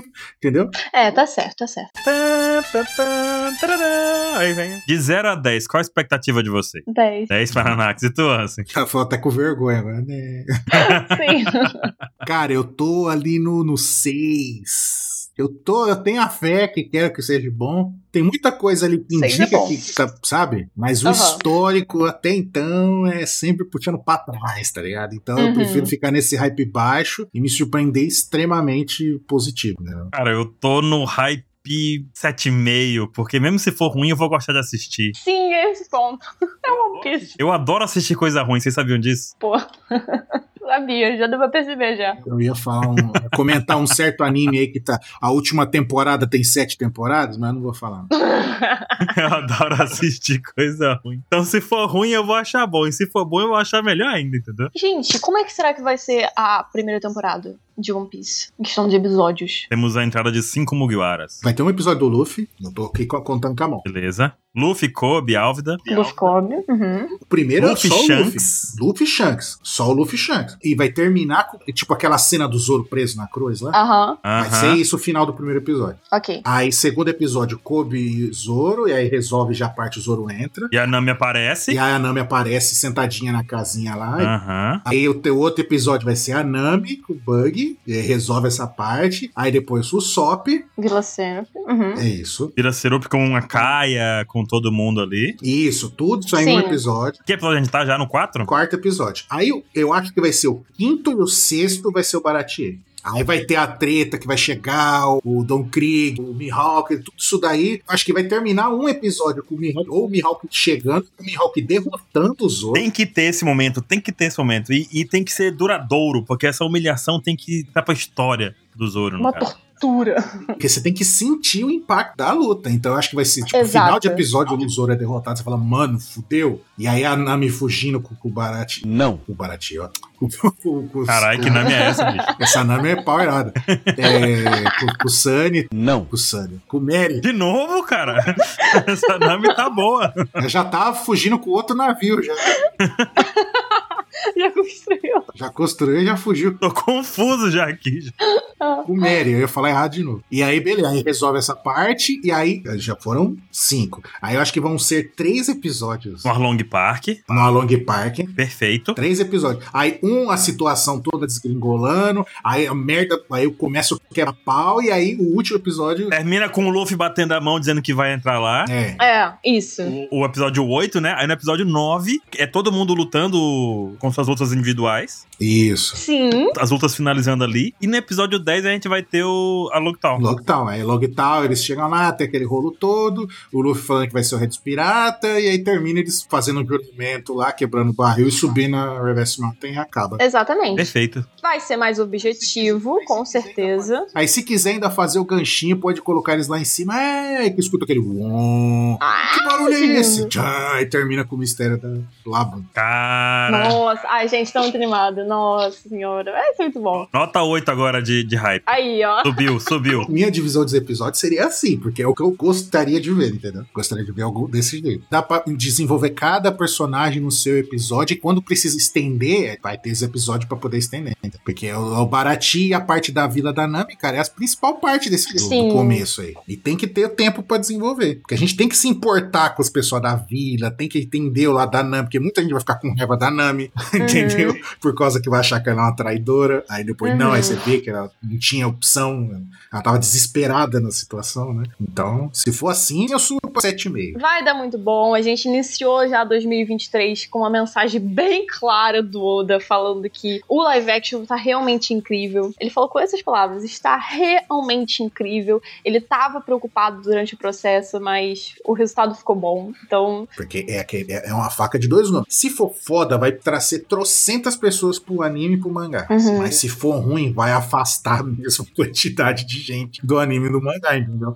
É um risco, entendeu? Afasta nada, o mangá vai estar sempre aí, o anime também vai estar sempre aí. Na pior das hipóteses, vai sumir da Netflix em pouco tempo e ninguém lembra mais. E- Então, mas o pessoal vai ver, mas quem veio pegar raiva vai ver, ah, One Piece, vê o One Piece isso aqui. Ah, o quê? Vê aquele negócio japonês lá, aquela série que fizeram aquela série horrível. Não tem nada. A pessoa já tem preconceito com anime, com mangá, e ainda vai, aí essa série for ruim, ela vai ficar com mais preconceito ainda. Eu desejo que seja boa. Estão Então, deixando a gente sonhar. Tomara que seja de boa. É, estão deixando a gente sonhar. Isso aí. sim. O mais importante é nós apoiarmos, porque somos fãs de One Piece, estamos aí do lado do Oda. Então, assim que sair na Netflix, todo mundo corre, todo mundo faz multirão, assiste pra colocar no top 10, no topo. Tem que explodir no primeiro semana, assim, que sai. Sim, tiver ruim, todo mundo comenta aí, mas bota a, a tag lá nos Trend Topics do Twitter. Vamos dar o nosso nome. E é isso, galera. Chegamos ao fim desse ApexCast. Espero que vocês tenham gostado aí desse tanto de informações sobre o live action. Continue aí aguardando esse live action conosco. Agradecemos. E agora é hora de guardar as nossas câmerazinhas depois desse papo tão bom. E Até É mais, gente. Falou!